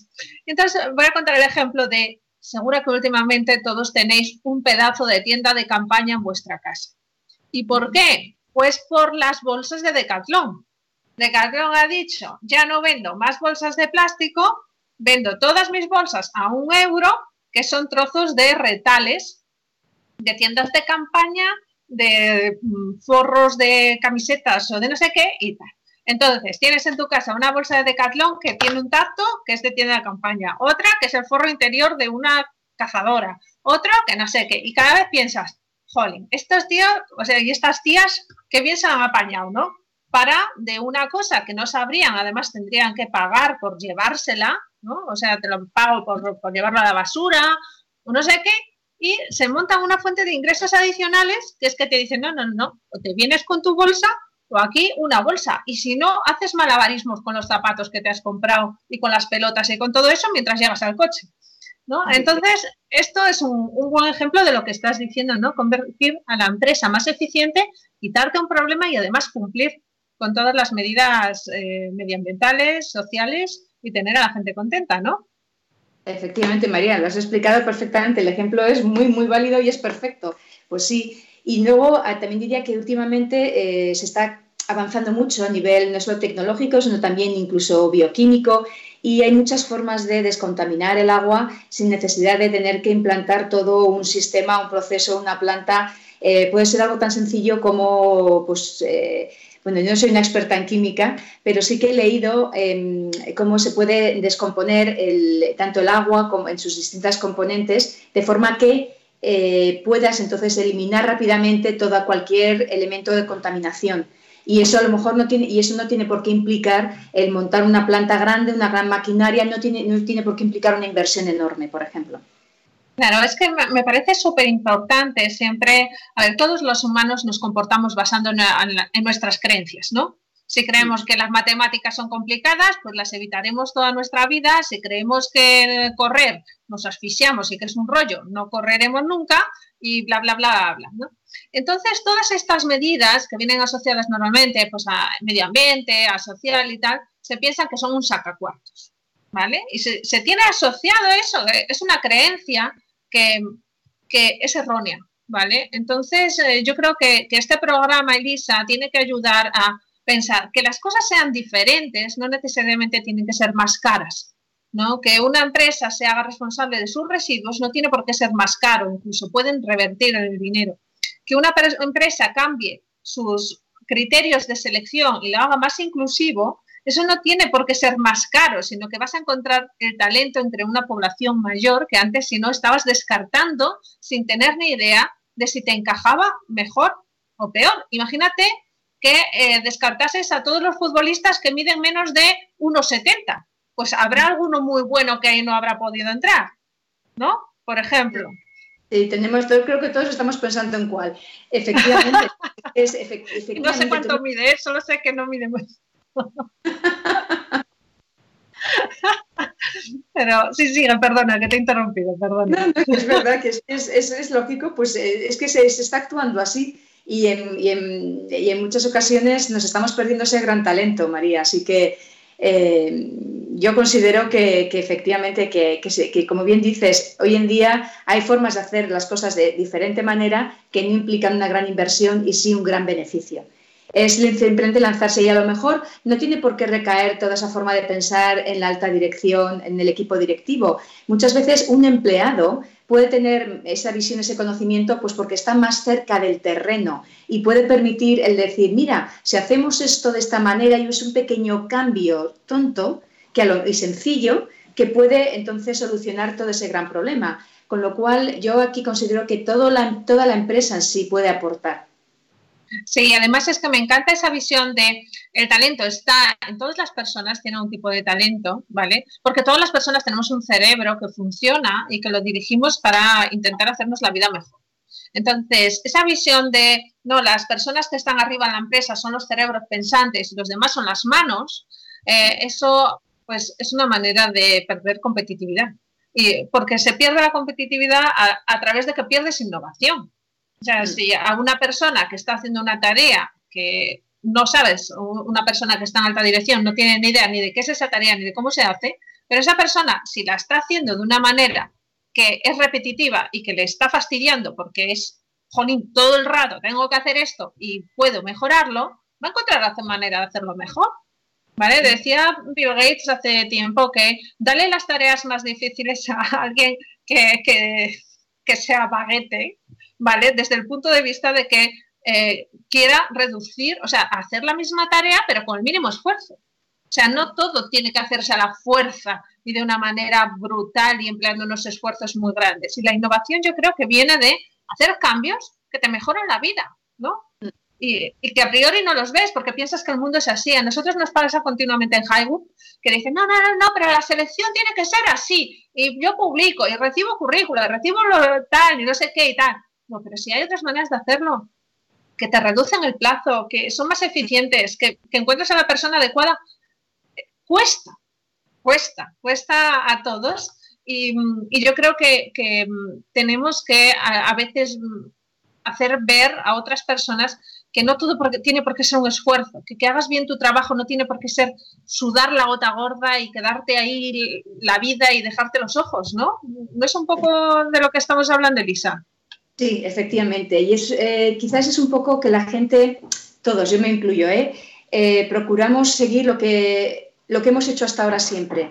Un poco por, por comodidad, porque hasta ahora eso es lo seguro lo que conocemos. Y siempre nos cuesta un poco más adentrarnos en lo que no conocemos o salir de esa zona de, de confort, por así decirlo. Sin embargo, yo quiero recordar que em, yo en mi carrera precisamente cuando salía de mi zona de confort, que era un puesto de trabajo que ya me lo conocía y que lo bordaba y que lo sabía hacer pues, casi con los ojos cerrados, y me, me, enfocaba en otra empresa, en otro puesto, era cuando precisamente crecía mucho más, se me reconocía mucho más toda esa valía, en el sentido de que salía de esa zona de confort. No estoy diciendo con eso que ahora todos deberíamos cambiar de trabajo, de puestos de trabajo, pero sí eh, enfrentarnos a algo que sea diferente incluso dentro de nuestro mismo eh, puesto de trabajo. Y desde luego, desde Highbook, el enfoque que tenéis eh, a nivel de eh, buscar esa contratación de una forma completamente diferente, con, una, con un enfoque totalmente diferente, eh, con tal, totalmente saliéndose de... Es, salirse de la forma de pensar habitualmente, es out of the box, ese que dicen, de salirse de la forma habitual de pensar. Y eso lo único que está trayendo a las empresas y lo único que puede traer es eficiencia y eficacia. Vas a conseguir el mejor talento de una forma rápida y sencilla. Pero además, incluso el talento de dentro también lo puedes evaluar de esa manera y saber y darte cuenta que tienes un talento dentro de la empresa que a lo mejor no te habías dado cuenta que lo tenías. Porque, como tú bien has dicho, María, le tienes siempre haciendo lo mismo. Ay, de Entonces, verdad, eso. Si le dejas abrir ese tal, esa persona, la, la, si le, abres, le dejas. Eh, le abres la caja de Pandora, por así decirlo, a esa persona, le dejas que se explaye y que diga, pues mira, yo es que esto lo haría así, ya sao, porque esto me... Pues como bien dices, efectivamente, el caso de Bill Gates, a mí no me gusta estar todas las horas eh, sudando la gota gorda. Vamos a hacerlo de forma sencilla y práctica. Ese la va a abordar y va a hacer que sea eficiente y fácil para todos. Eso solamente puede redundar en beneficio para toda la empresa. Y ahí, por ejemplo, también el, reconocer el talento, el saber descubrir qué talento tienes dentro de la empresa de una forma sencilla y no siempre basándose en que como tiene esto en este currículum, señores, no, ya no es así. No, es que el mundo ha cambiado, el mundo está cambiando a una velocidad brutal. Y Elisa, se nos ha acabado este rato de la entrevista, así que en una frase, porfa, ¿qué le dirías a las personas que nos escuchan? La última, la última idea. Que aunque, es, eh, aunque parece siempre complicado y burocrático y tedioso, que lo enfoquen desde un punto de vista práctico y sencillo. El, buen gobierno, la, gobernanza corporativa les va a ayudar incluso a salir también de esta situación. Yo voy a estar escribiendo artículos, eh, eh, promocionándolos para explicar cómo incluso el buen gobierno corporativo aplicado a esta situación que estamos viviendo le puede ayudar a la empresa a salir de esta y bien. Bueno, pues eh, aprovechar la oportunidad todos para utilizar el buen gobierno corporativo, la gobernanza, para optimizar ahora mismo, para ser más eficientes, para ser mejores, para crecer, para todo lo bueno. Así que muchísimas gracias, Elisa, de verdad, muchísimas gracias por tenerte en el programa. He aprendido mucho y seguro que todas las personas que nos están oyendo también han aprendido un montón porque eres una gran experta en este campo tan desconocido, pero que a todos nos impacta de tal manera. Así que muchísimas gracias. Muchas gracias a ti, María. Ha sido un placer.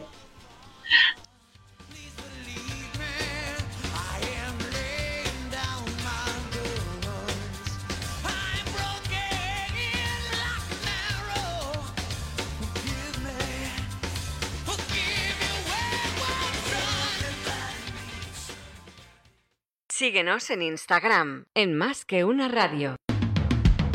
Con talento.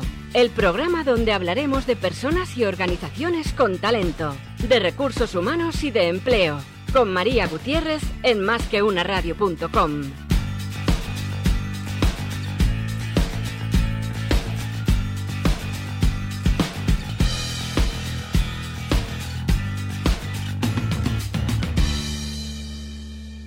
Más que una radio.com.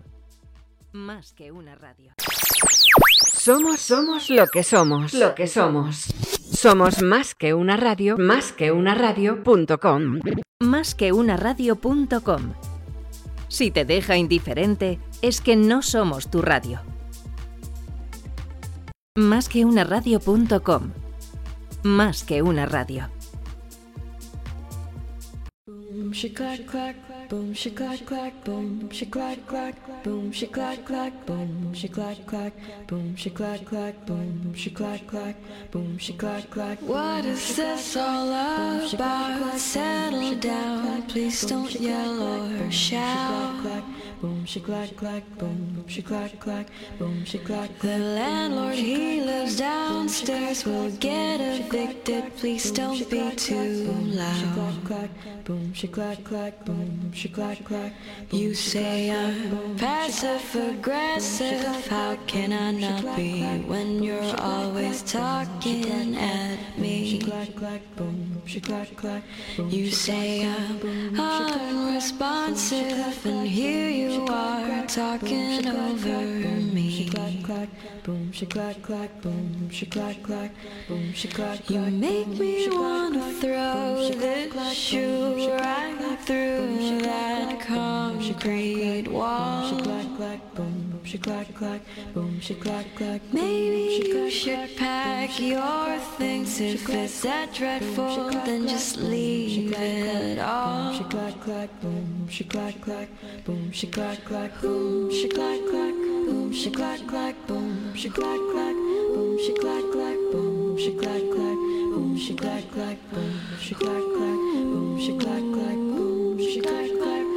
she clack clack, boom, she clack clack, boom, she clack clack, boom, she clack clack, boom, she clack clack, boom, she clack clack. Don't wanna keep on sharing my bed with someone that I have to love this endless. Every time I try to make you smile, you say that I'm being a child. Well, I tried my best. Say that I need therapy. Well, my darling, so do you. Don't need for you to tell me what is wrong in all I say or do. Bueno, pues aquí estamos en directo, las 12 y 7 minutos de la mañana de este día 24 de marzo del 2020. Eh, Conchi Burgos, ¿qué te ha parecido la entrevista de María Gutiérrez? Interesante, como todas las de María. ¿Qué, ¿Cuál es el titular que destacarías de la entrevista? Pues que hay que innovar. Hay, que que innovar innovar. en todos los sectores. Qué tía, de verdad, ¿cómo te lo sabes, eh? ¿Cómo te lo sabes? Oye, nos vamos directamente a Kiev. ¿Tú sabes dónde está Kiev, no? Antes te he hecho la pregunta y has dudado un poco y la verdad es que me lleva una decepción tremenda, Conchi. Porque me has pillado antes en- pensando en otra cosa. En Ucrania está. En Ucrania, uno de los países, sabes que el país, no me quiero tampoco aventurar y decir ninguna tontería, pero el granero de Europa, ¿eh? donde más trigo ha habido en la historia de la civilización humana de Europa. Ahora que nos lo Eso no diga lo nuestra, nuestra invitada, si ya sabe, pero bueno, no me quiero aventurar. Que yo para eso sabes que soy un valiente y me tiro rápidamente al barro y a lo mejor luego no es verdad. Oye, nos vamos al mundo de los recursos humanos, al mundo de la búsqueda de trabajo, que desgraciadamente, pues cuando acabe esta crisis va a ser una constante, porque lógicamente en España, como en otros países del mundo, el tema del coronavirus pues ha afectado mucho a las empresas y está habiendo muchos ERTES y muchas empresas que no logran salir de esta situación, pero bueno, que al final eh, sí o sí vamos a salir de ello y la gente que ahora mismo se está quedando sin trabajo, pues volverá rápidamente. Estoy absolutamente convencido a trabajar y a tener una vida absolutamente normal. Pero para eso es necesario las herramientas de búsqueda. Si no tenemos herramientas de búsqueda potentes, pues se nos hace muy complicado volver. Lo que se trata es volver en el mínimo tiempo posible, que las empresas tengan una herramienta para poder buscar y sobre todo que los empleados o los trabajadores tengan un sitio donde poder acudir, ¿no? Y ese es lo que tenemos hoy, Conchi, en, en, en Más que una radio. Cuéntame. Pues vamos a hablar con Elena Campos, que es la Sales and Country Manager de España, de Jubel, que es un motor de búsqueda de ofertas de trabajo como Bueno, Elena, que 46 muchísimas gracias. en todo el mundo. Se había, perdona, se había cortado, Conchi. Muchísimas gracias por estar con nosotros, Elena. ¿Qué tal? ¿Cómo estás? Hola, buenas tardes. Muy bien, encantada de conoceros y de estar en, en directo y contar bueno, sobre la situación que tenemos aquí y en general el- sobre el mercado español y el mercado de, laboral en el mundo. Y claro que ahora todos estamos trabajando desde casa con el virus, pero seguimos trabajando y espero que todas las personas que puedan hacerlo, que lo hagan desde casa y trabajen desde casa, que es importante seguir trabajando y seguir estando en casa. Hombre, nos decías que obviamente en Ucrania ha golpeado menos, pero la situación sigue siendo también delicada y lo que hacéis y estáis haciendo muy bien es confinaros, igual que estamos nosotros aquí en España, con lo cual trabajar desde casa se convierte en una prioridad. Vosotros como empresa tecnológica que sois, al fin y al cabo, me imagino que estáis perfectamente adaptados para trabajar desde casa sin que se resienta el servicio, ¿no? ¿Cómo lo hacéis?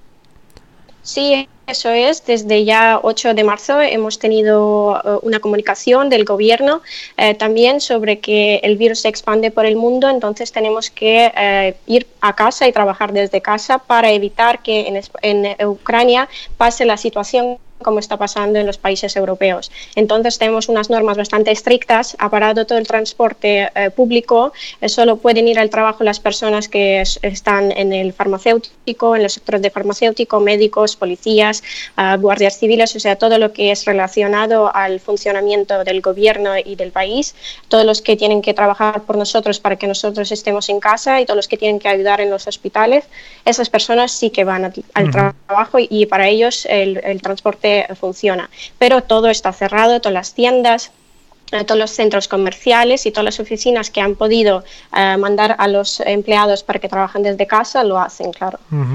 Oye, me has dejado sorprendidísimo porque has dicho que la Guardia Civil está ahí en Ucrania también.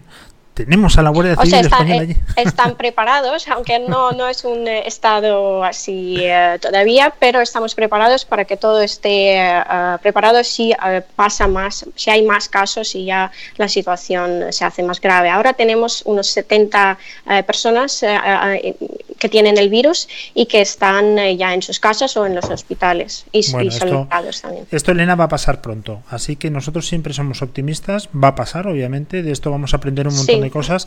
Y gracias a herramientas como las vuestras, como Jubel, vamos a decirlo, a españolizarlo, ¿vale? Para la gente que no lo conozca aquí en España, sepa dónde acudir, que es eh, J-O-O-B-L-E. Lo metes en Google, en España será punto .es, me imagino, ¿no? Y puede Sí, es- acceder. Vale, cuéntanos qué Sí, es eh, Jubel, por favor. Sí, claro. Entonces eh, voy a contar un poco sobre la empresa. Ya estamos en el mercado más de 13 años. Eh, en el mercado mundial estamos en más de 77 países del mundo y eh, es como un meta buscador de ofertas de empleo. O sea, el fin nuestro es que eh, em, todas las personas que, que buscan trabajo pueden entrar a la página web que recopila todas las ofertas y de forma gratuita encontrar la oferta que te interesa. Entonces, eh, lo que hacemos nosotros, y eh, es una situación cuando salen ganando todos, es que, por ejemplo, los portales de empleo vienen a nosotros, hacemos una colaboración, recopilamos las ofertas que tienen los portales de empleo y ellos reciben a solicitantes y ayudan a los empleadores a cubrir los puestos de trabajo y los candidatos a su, vez reciben un acceso gratuito a todas las ofertas que hay en el mercado español, por ejemplo. Entonces, y nosotros como un puente eh, que unimos a los eh, portales de empleo, los empleadores y a las personas, los candidatos que buscan trabajo. Ah, Vosotros básicamente estáis agregando lo que son las ofertas de trabajo en los portales habituales y lo estáis unificando en un único sitio para que pueda ser más sencilla la búsqueda, me imagino. Pero también estáis Sí. eh, metiendo ofertas, por ejemplo, de headhunters o solamente de páginas, eh, las ya conocidas que funcionan, portales de empleo a través de Internet. Quiero decir, una oferta, por ejemplo, de una empresa privada, ¿estaría en Jubel o no?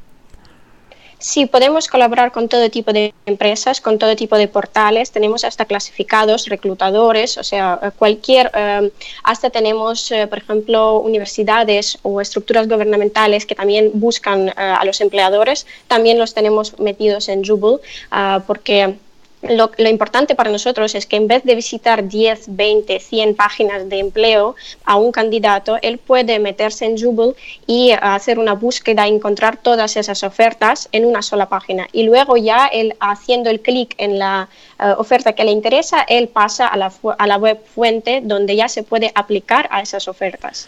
O sea, es decir, nosotros no tendríamos que dar de alta en ningún caso nuestro currículum en Jubel, sino que nos dirigiría Jubel al lugar donde está el empleo y ahí haríamos la aplicación, ¿no?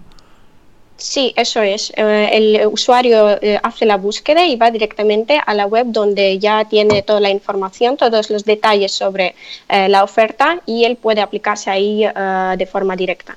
Lo que pasa es que el, instrumento nuestro es de recopilar y de ahorrar el tiempo para todos, para los solicitantes y para los portales de empleo, que ellos también necesitan tráfico adicional ¿no? a los candidatos solicitantes y eh, metabuscadores como el nuestro es, ayuda también a, a todos. Ujú. Bueno, vosotros tenéis eh, muchísimos datos, que eso es súper importante, y, y almacenáis un montón de información para dar un buen servicio. Se nota, obviamente, Sí, ¿no? que sí, ha claro. caído el tema de, de las ofertas de trabajo. ¿Cómo, ¿Cómo lo veis ahora mismo? ¿Cómo está la situación? Sobre todo te pregunto por España, tú que eres la country manager en España, y qué es lo que nos afecta a Sí, nosotros. claro.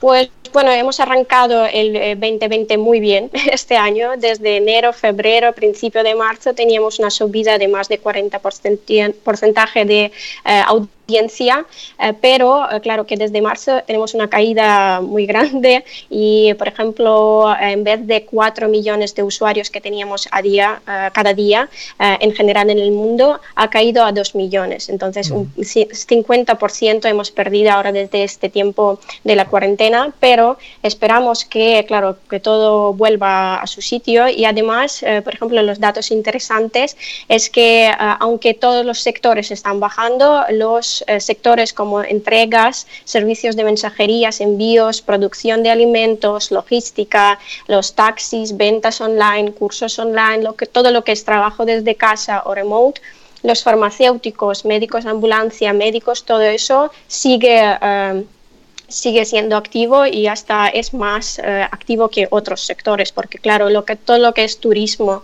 todo lo que es comercio, ahora ha frenado muchísimo y ha parado. Bueno, y además me imagino también porque en España lo estamos viviendo todo lo que es la demanda de personal sanitario, lo que es atención, Sí. cuidado de mayores, residencias y sobre todo enfermeras, médicos. Aquí en España ahora mismo hay déficit. ¿De dónde los están llamando los españoles o dónde está la mano de obra ahora sanitaria en Europa?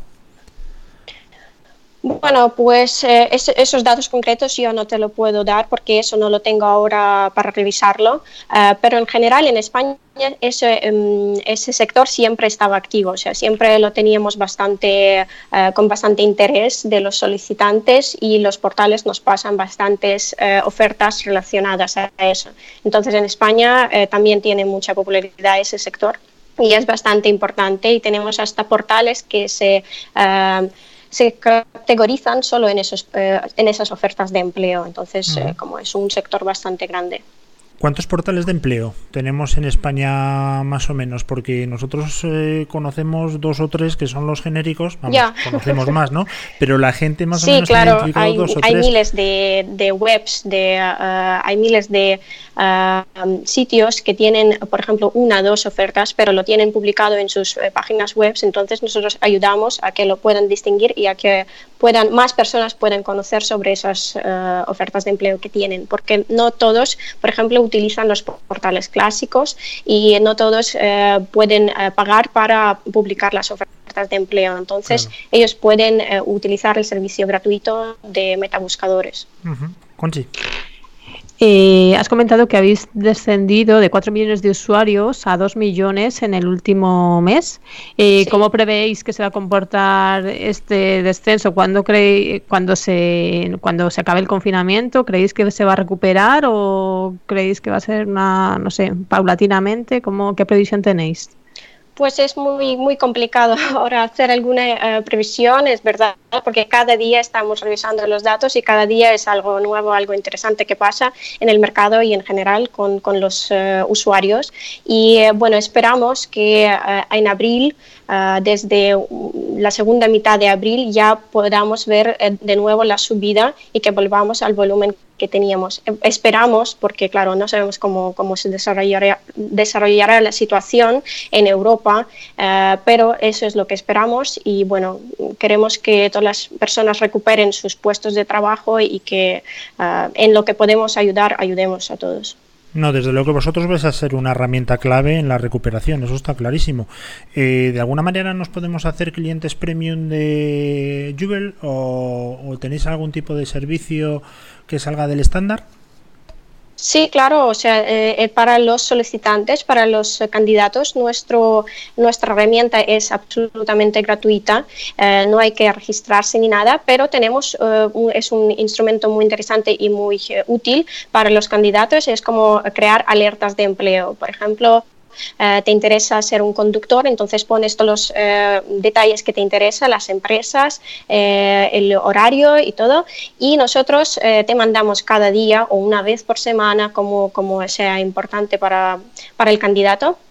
Enviamos las ofertas nuevas que tenemos todo, el rato que están apareciendo y él de esta forma eh, también ahorra el tiempo y lo hacemos la búsqueda por él y le enviamos solo esas ofertas. Además, por ejemplo, si hablar sobre los portales, eh, cómo desarrollamos el negocio con ellos, entonces, claro, eh, tenemos la oportunidad de publicar las ofertas, de pasarnos las ofertas de forma gratuita. Pero eh, si, por ejemplo, eh, los portales están eh, interesados en cerrar las ofertas de forma más rápida y necesitan más candidatos, entonces ellos pueden competir con otros portales y pagando eh, por estar en la búsqueda más arriba para recibir mejores candidatos, para recibir más conversión y, y eso, cerrar las ofertas de forma más rápida. Aproximadamente Jubel en España en unas condiciones normales, no las actuales. Eh, ¿Cuántos puestos eh, puede publicar al mes? Pues eh, todo lo que nos pasa a nuestros socios, nuestros colaboradores, todo lo, lo mostramos en Jubel. O sea, son, ahora te digo, espera un minutito, por favor. Y, y aprovechando mientras estás buscando ahí en tu supercomputadora para perfiles Sí. eh, como Conchi, que es una directiva de las que por menos de 200.000 euros al mes no trabaja, ¿también podemos ir a Jubel o no? Sí, claro, tenemos todo tipo de empresas que, con las que colaboramos. Son ventas, son comerciales, son limpieza, son conductores, eh, es construcción, son todos lo que es eh, directivos, ejecutivos, ah, o sea, ten- tenemos todo. Eh, al- eh, el tráfico se divide en todos los sectores y cada sector recibe su porcentaje de tráfico porque nuestra audiencia es muy, muy grande y claro que las personas que buscan tienen diferente competencia. Entonces, para todos hay ofertas y para cada sector hay tráfico que podemos generar y podemos mandar. O sea, a día de hoy tenemos eh, más de 90.000 ofertas de empleo en España. Eh, la verdad que eh, a día de hoy te refieres incluso con la situación que estamos viviendo. Sí, ahora mismo eh, esos son los datos actuales. A día de hoy son 90.000 ofertas. Pues la verdad que es un dato más alto del que yo esperaba, sinceramente. Pero bueno, también comentabas al principio, Elena, que la situación ha hecho que haya ciertos sectores que estén demandando gente ahora mismo. Obviamente ha habido Sí, un, sí, un eso balance es. de la demanda. ¿Qué esperáis en un futuro para, para España? Y estáis en 13 países. ¿Cuál es el país que más Eh, no, es? estamos en 77 países del mundo, pero 13 años en el mercado. Ah, vale, es verdad, digo, principio, 13 lo he visto sí. yo por algún sitio, vale, equivocado. Dime cuál es el, el país que más actividad tiene con Jubel, donde sois un auténtico tiro. Bueno, pues todo lo que es eh, Europa de Este, Ucrania, Rusia, porque como nuestra empresa está aquí, ah, entonces son los países activos. Además, tenemos buenas posiciones en Brasil, Francia, España, eh, Hungría, Polonia, ah, Alemania. Todo eso está también muy bien. A Estados Unidos también ha arrancado muy bien este año porque habíamos hecho algunos cambios y estamos tratando de desarrollar ese mercado también. O sea, en Europa tenemos muy buenas posiciones, América Latina también funciona muy bien. O sea, lo, lo que es más complicado para nosotros es claro que es Asia, porque es, eh, todo funciona ahí de forma más, eh, más de otra forma de lo que estamos eh, funcionando nosotros en Europa, entonces es bastante difícil de entrar en ese mercado. Pero, claro, en planes tenemos eh, recopilar las ofertas de todo el mundo, en todos los países posibles y para que todo el máximo de portales de empleo, el máximo de candidatos que pueden entrar en nuestra web lo hagan para, para ser un eh, instrumento universal de búsqueda de trabajo.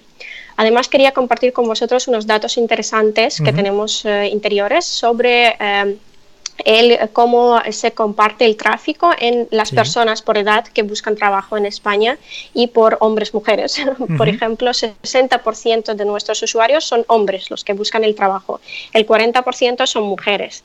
Y en lo que se trata de las edades, entonces eh, las personas eh, jóvenes de 18 a 24 años es un 8%, eh, 30% son personas de 25 a 34 años, 26% son personas de 35 a 44, 18% de 45 a 54 y 9% son personas de 55 a 64 y más años. Bueno, la buena noticia que nos has dado es que también en el segmento de Conchi, que es de 65 para arriba, pues también tienes opciones, Conchi, de buscar tu, tu oportunidad. Sí, claro.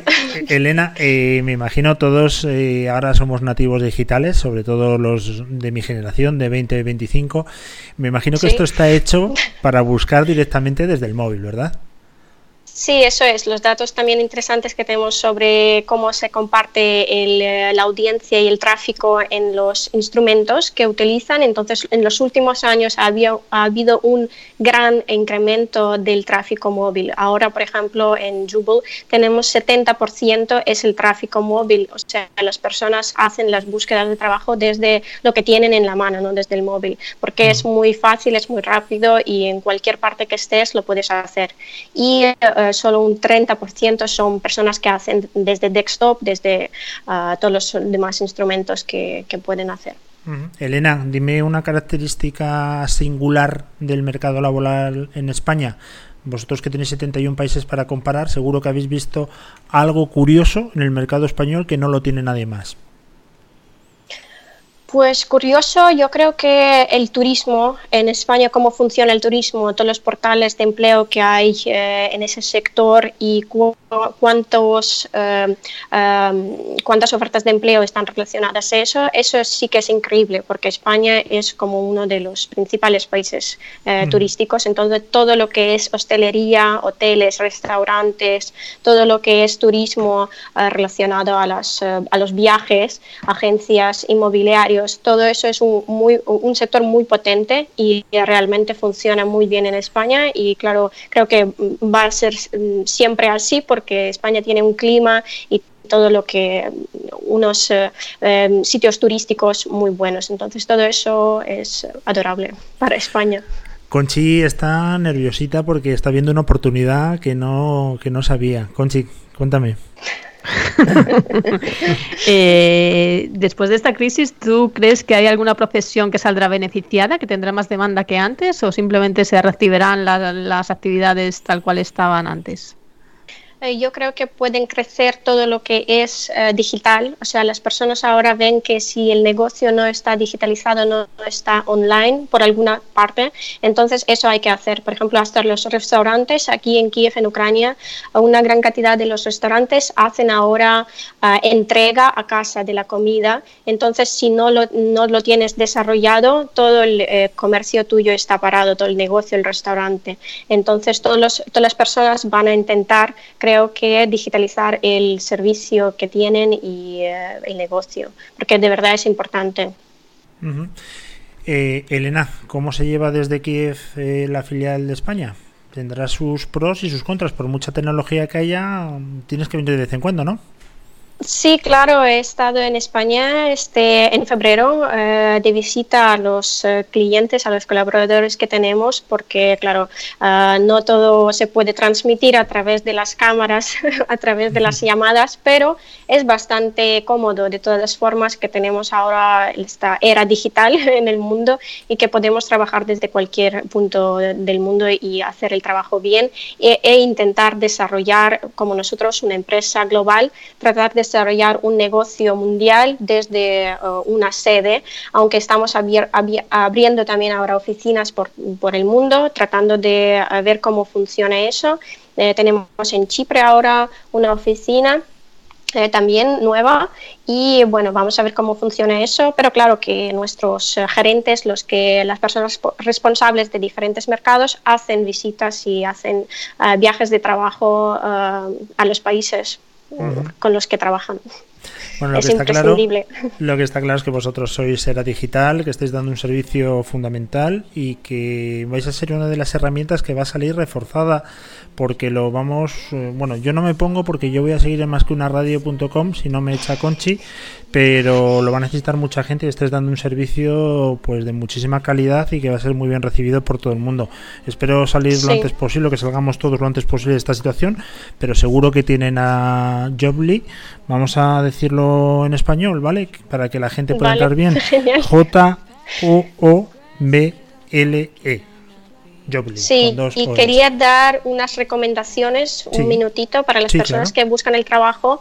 Ah, lo importante que es eh, a día de hoy y lo que en recursos humanos tiene mucho valor y a lo que prestan atención son los soft skills o las habilidades suaves. Es realmente algo muy importante. Todas las habilidades sociales, habilidades de comunicación, eh, la actitud, rasgos de personalidad que os pueden ayudar a trabajar en equipo, la inteligencia emocional, social, todo eso es muy importante y hasta nosotros mismos en la empresa eh, tenemos eh, como unos eh, valores para los empleadores los que vienen a trabajar, eh, ellos los conocen y tienen que eh, respetar esos valores eh, de la empresa y por eso todas las personas que buscan trabajo es importante tener las calificaciones necesarias para hacer el trabajo, pero además es muy importante ahora esas habilidades suaves de tenerlas y de desarrollarlas. Es importante poder desarrollarlas también, todo lo que es comunicación y inteligencia emocional. Una pregunta de 140 caracteres, tipo Twitter antiguamente. Eh, ¿Se valora a las empresas tipo Amazon? Ah, ¿Puedes repetir la pregunta? por Sí, favor? si se valora a las empresas, se le da valoración por parte de los usuarios de las empresas a las que ha aplicado. Ah, vale, vale, entendido. No, ahora mismo ahora no, no, no, no- prestamos atención a ese desarrollo, porque para nosotros lo importante es dar a los candidatos ofertas buenas que sean actuales. Todas las ofertas que son que están cerradas o que ya no son actuales se van de la web y además tenemos unas reglas bastante est- estrictas para las eh, el- para los portales que quieren trabajar con nosotros. Nosotros hacemos una, ah, un examen de calidad de las ofertas y del portal en general y solo después de cuando nuestro departamento de calidad dice si podemos colaborar o no podemos colaborar con este portal, damos la respuesta. Porque para nosotros es muy importante que las ofertas sean reales, no sea nada de estafa o algo así y eh, que podamos dar buen- buenas ofertas, buen trabajo a los candidatos. Ellos sí que pueden hacer un eh, feedback, enviarnos... um, eh, si algo está mal en la web o si algún portal da alguna información errónea o es estafa o algo, ellos nos pueden enviar la información y nosotros lo, lo trabajamos y eliminamos todo lo que no es trabajo. Muy bien, pues eh, Elena Campos, Country Manager de España de Jopli, que me parece que es una herramienta que va a ser muy necesaria, gracias a Dios existe y se va a poder utilizar para el beneficio de mucha gente cuando todo esto termine. Así que enhorabuena, muchísimas gracias y os seguimos la pista, Elena. Muchísimas gracias. Sí, Un muchísimas abrazo. gracias. Un abrazo y apoyo a España. Muchísimas Hasta gracias, luego. Elena. Gracias. Hasta luego. Adiós. Bueno, ya sabes, Conchi, dónde está Ucrania, ¿no? Ya lo más o menos lo sitúas en el mapa. Siempre lo he situado. Bueno, pues no será a las 10.45 de la mañana que lo tenemos grabado. No, no está grabado. No está, No está grabado. grabado, efectivamente. Oye, que decir. Vamos a escuchar a Natalie Fernández, ¿vale? Todo saldrá bien. Este himno se va a poner aquí en más que una radio todos los días hasta que las cosas salgan bien. Y si no ha salido bien, pues es que no es el final o algo así. ¿Cómo era tu, tu dicho?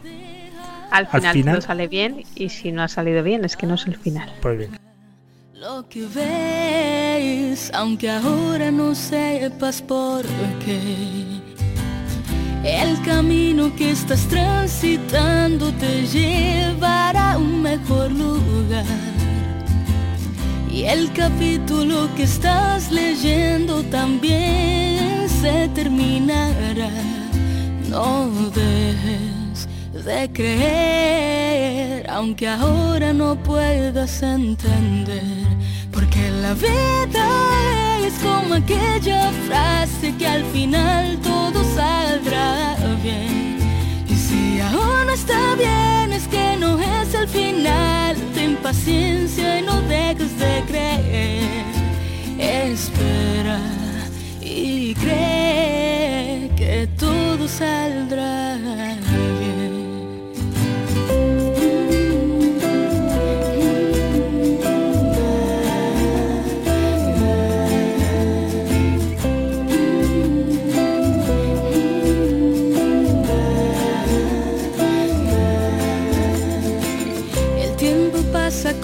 Todo pasa esto que vives también pasará. Y aunque el panorama sea difícil, si tienes a Dios, nada te faltará. Espera y cree que todo saldrá bien. Porque la vida es como aquella frase que al final todo saldrá bien. Conchita, las 12 y 35 de la mañana de este día 24 de marzo del 2020, hoy hace 355 años exactamente, que fue 24 de marzo del año 2020 menos 355 años. ¿Qué te ha parecido el programa de hoy? Pues me ha encantado, me ha gustado mucho todo. Muy La interesante. Que, que muy bien y, oye, una grata sorpresa de Jopli, ¿eh? De verdad. eh, ¿No lo conocías? Sí, sí, sí, lo conocía, lo que pasa que, bueno... Eh, Jubel, no Jobli. Jubli. Jubel. Jubel. Jubel. Jubel. Te lo ha dicho ella. Sí, sí, sí, es cierto. Lo que pasa que es que yo creo que aquí hay que tratarlo un poquito más españolizado, ¿eh? Y no, no quiero hacer de paleto, vamos a ver. Pero si te vas a meter en internet, pues es mejor decir joble con dos OEs y yo creo que así la gente lo va a entender perfectamente. Oye, Conchi, que como siempre ha sido un auténtico placer. Hoy nos hemos ido un poquito del tiempo. La verdad es que nosotros estamos 100% metidos en el mundo digital y por eso ya puede venir un coronavirus, ya puede venir el ébola, ya puede venir Pedro Sánchez o Pablo Iglesias que nosotros vamos a seguir emitiendo. He nombrado cuatro virus, por decir cuatro cualquiera, ¿eh? que puedo decir otros cuatro a voleo. Eh, vamos a seguir emitiendo siempre, porque nosotros estamos adaptados a la tecnología y la tecnología se ha adaptado a nosotros, que tampoco es moco de pavo, porque al vernos podía haber salido huyendo y corriendo. Que nos vemos eh, mañana, ¿te parece bien? Me parece bien, a las diez y media, como todos habló- los días. Le habló con Chiburgos Y Luis Vega. y ahora la canción que siempre, con la que siempre despedimos el que avisa a nuestro oidor, que es Siempre mira el lado brillante de la vida. Monty Python, La vida de Brian. Esto nos viene bien en estos tiempos. Un fuerte abrazo y mañana más. Hasta mañana. Always look on the bright side of life.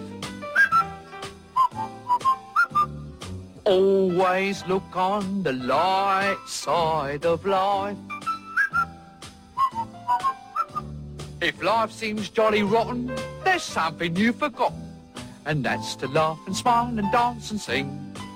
When you're feeling in the dumps, don't be silly chumps. Just purse your lips and whistle, that's the thing. And always look on the bright side of life.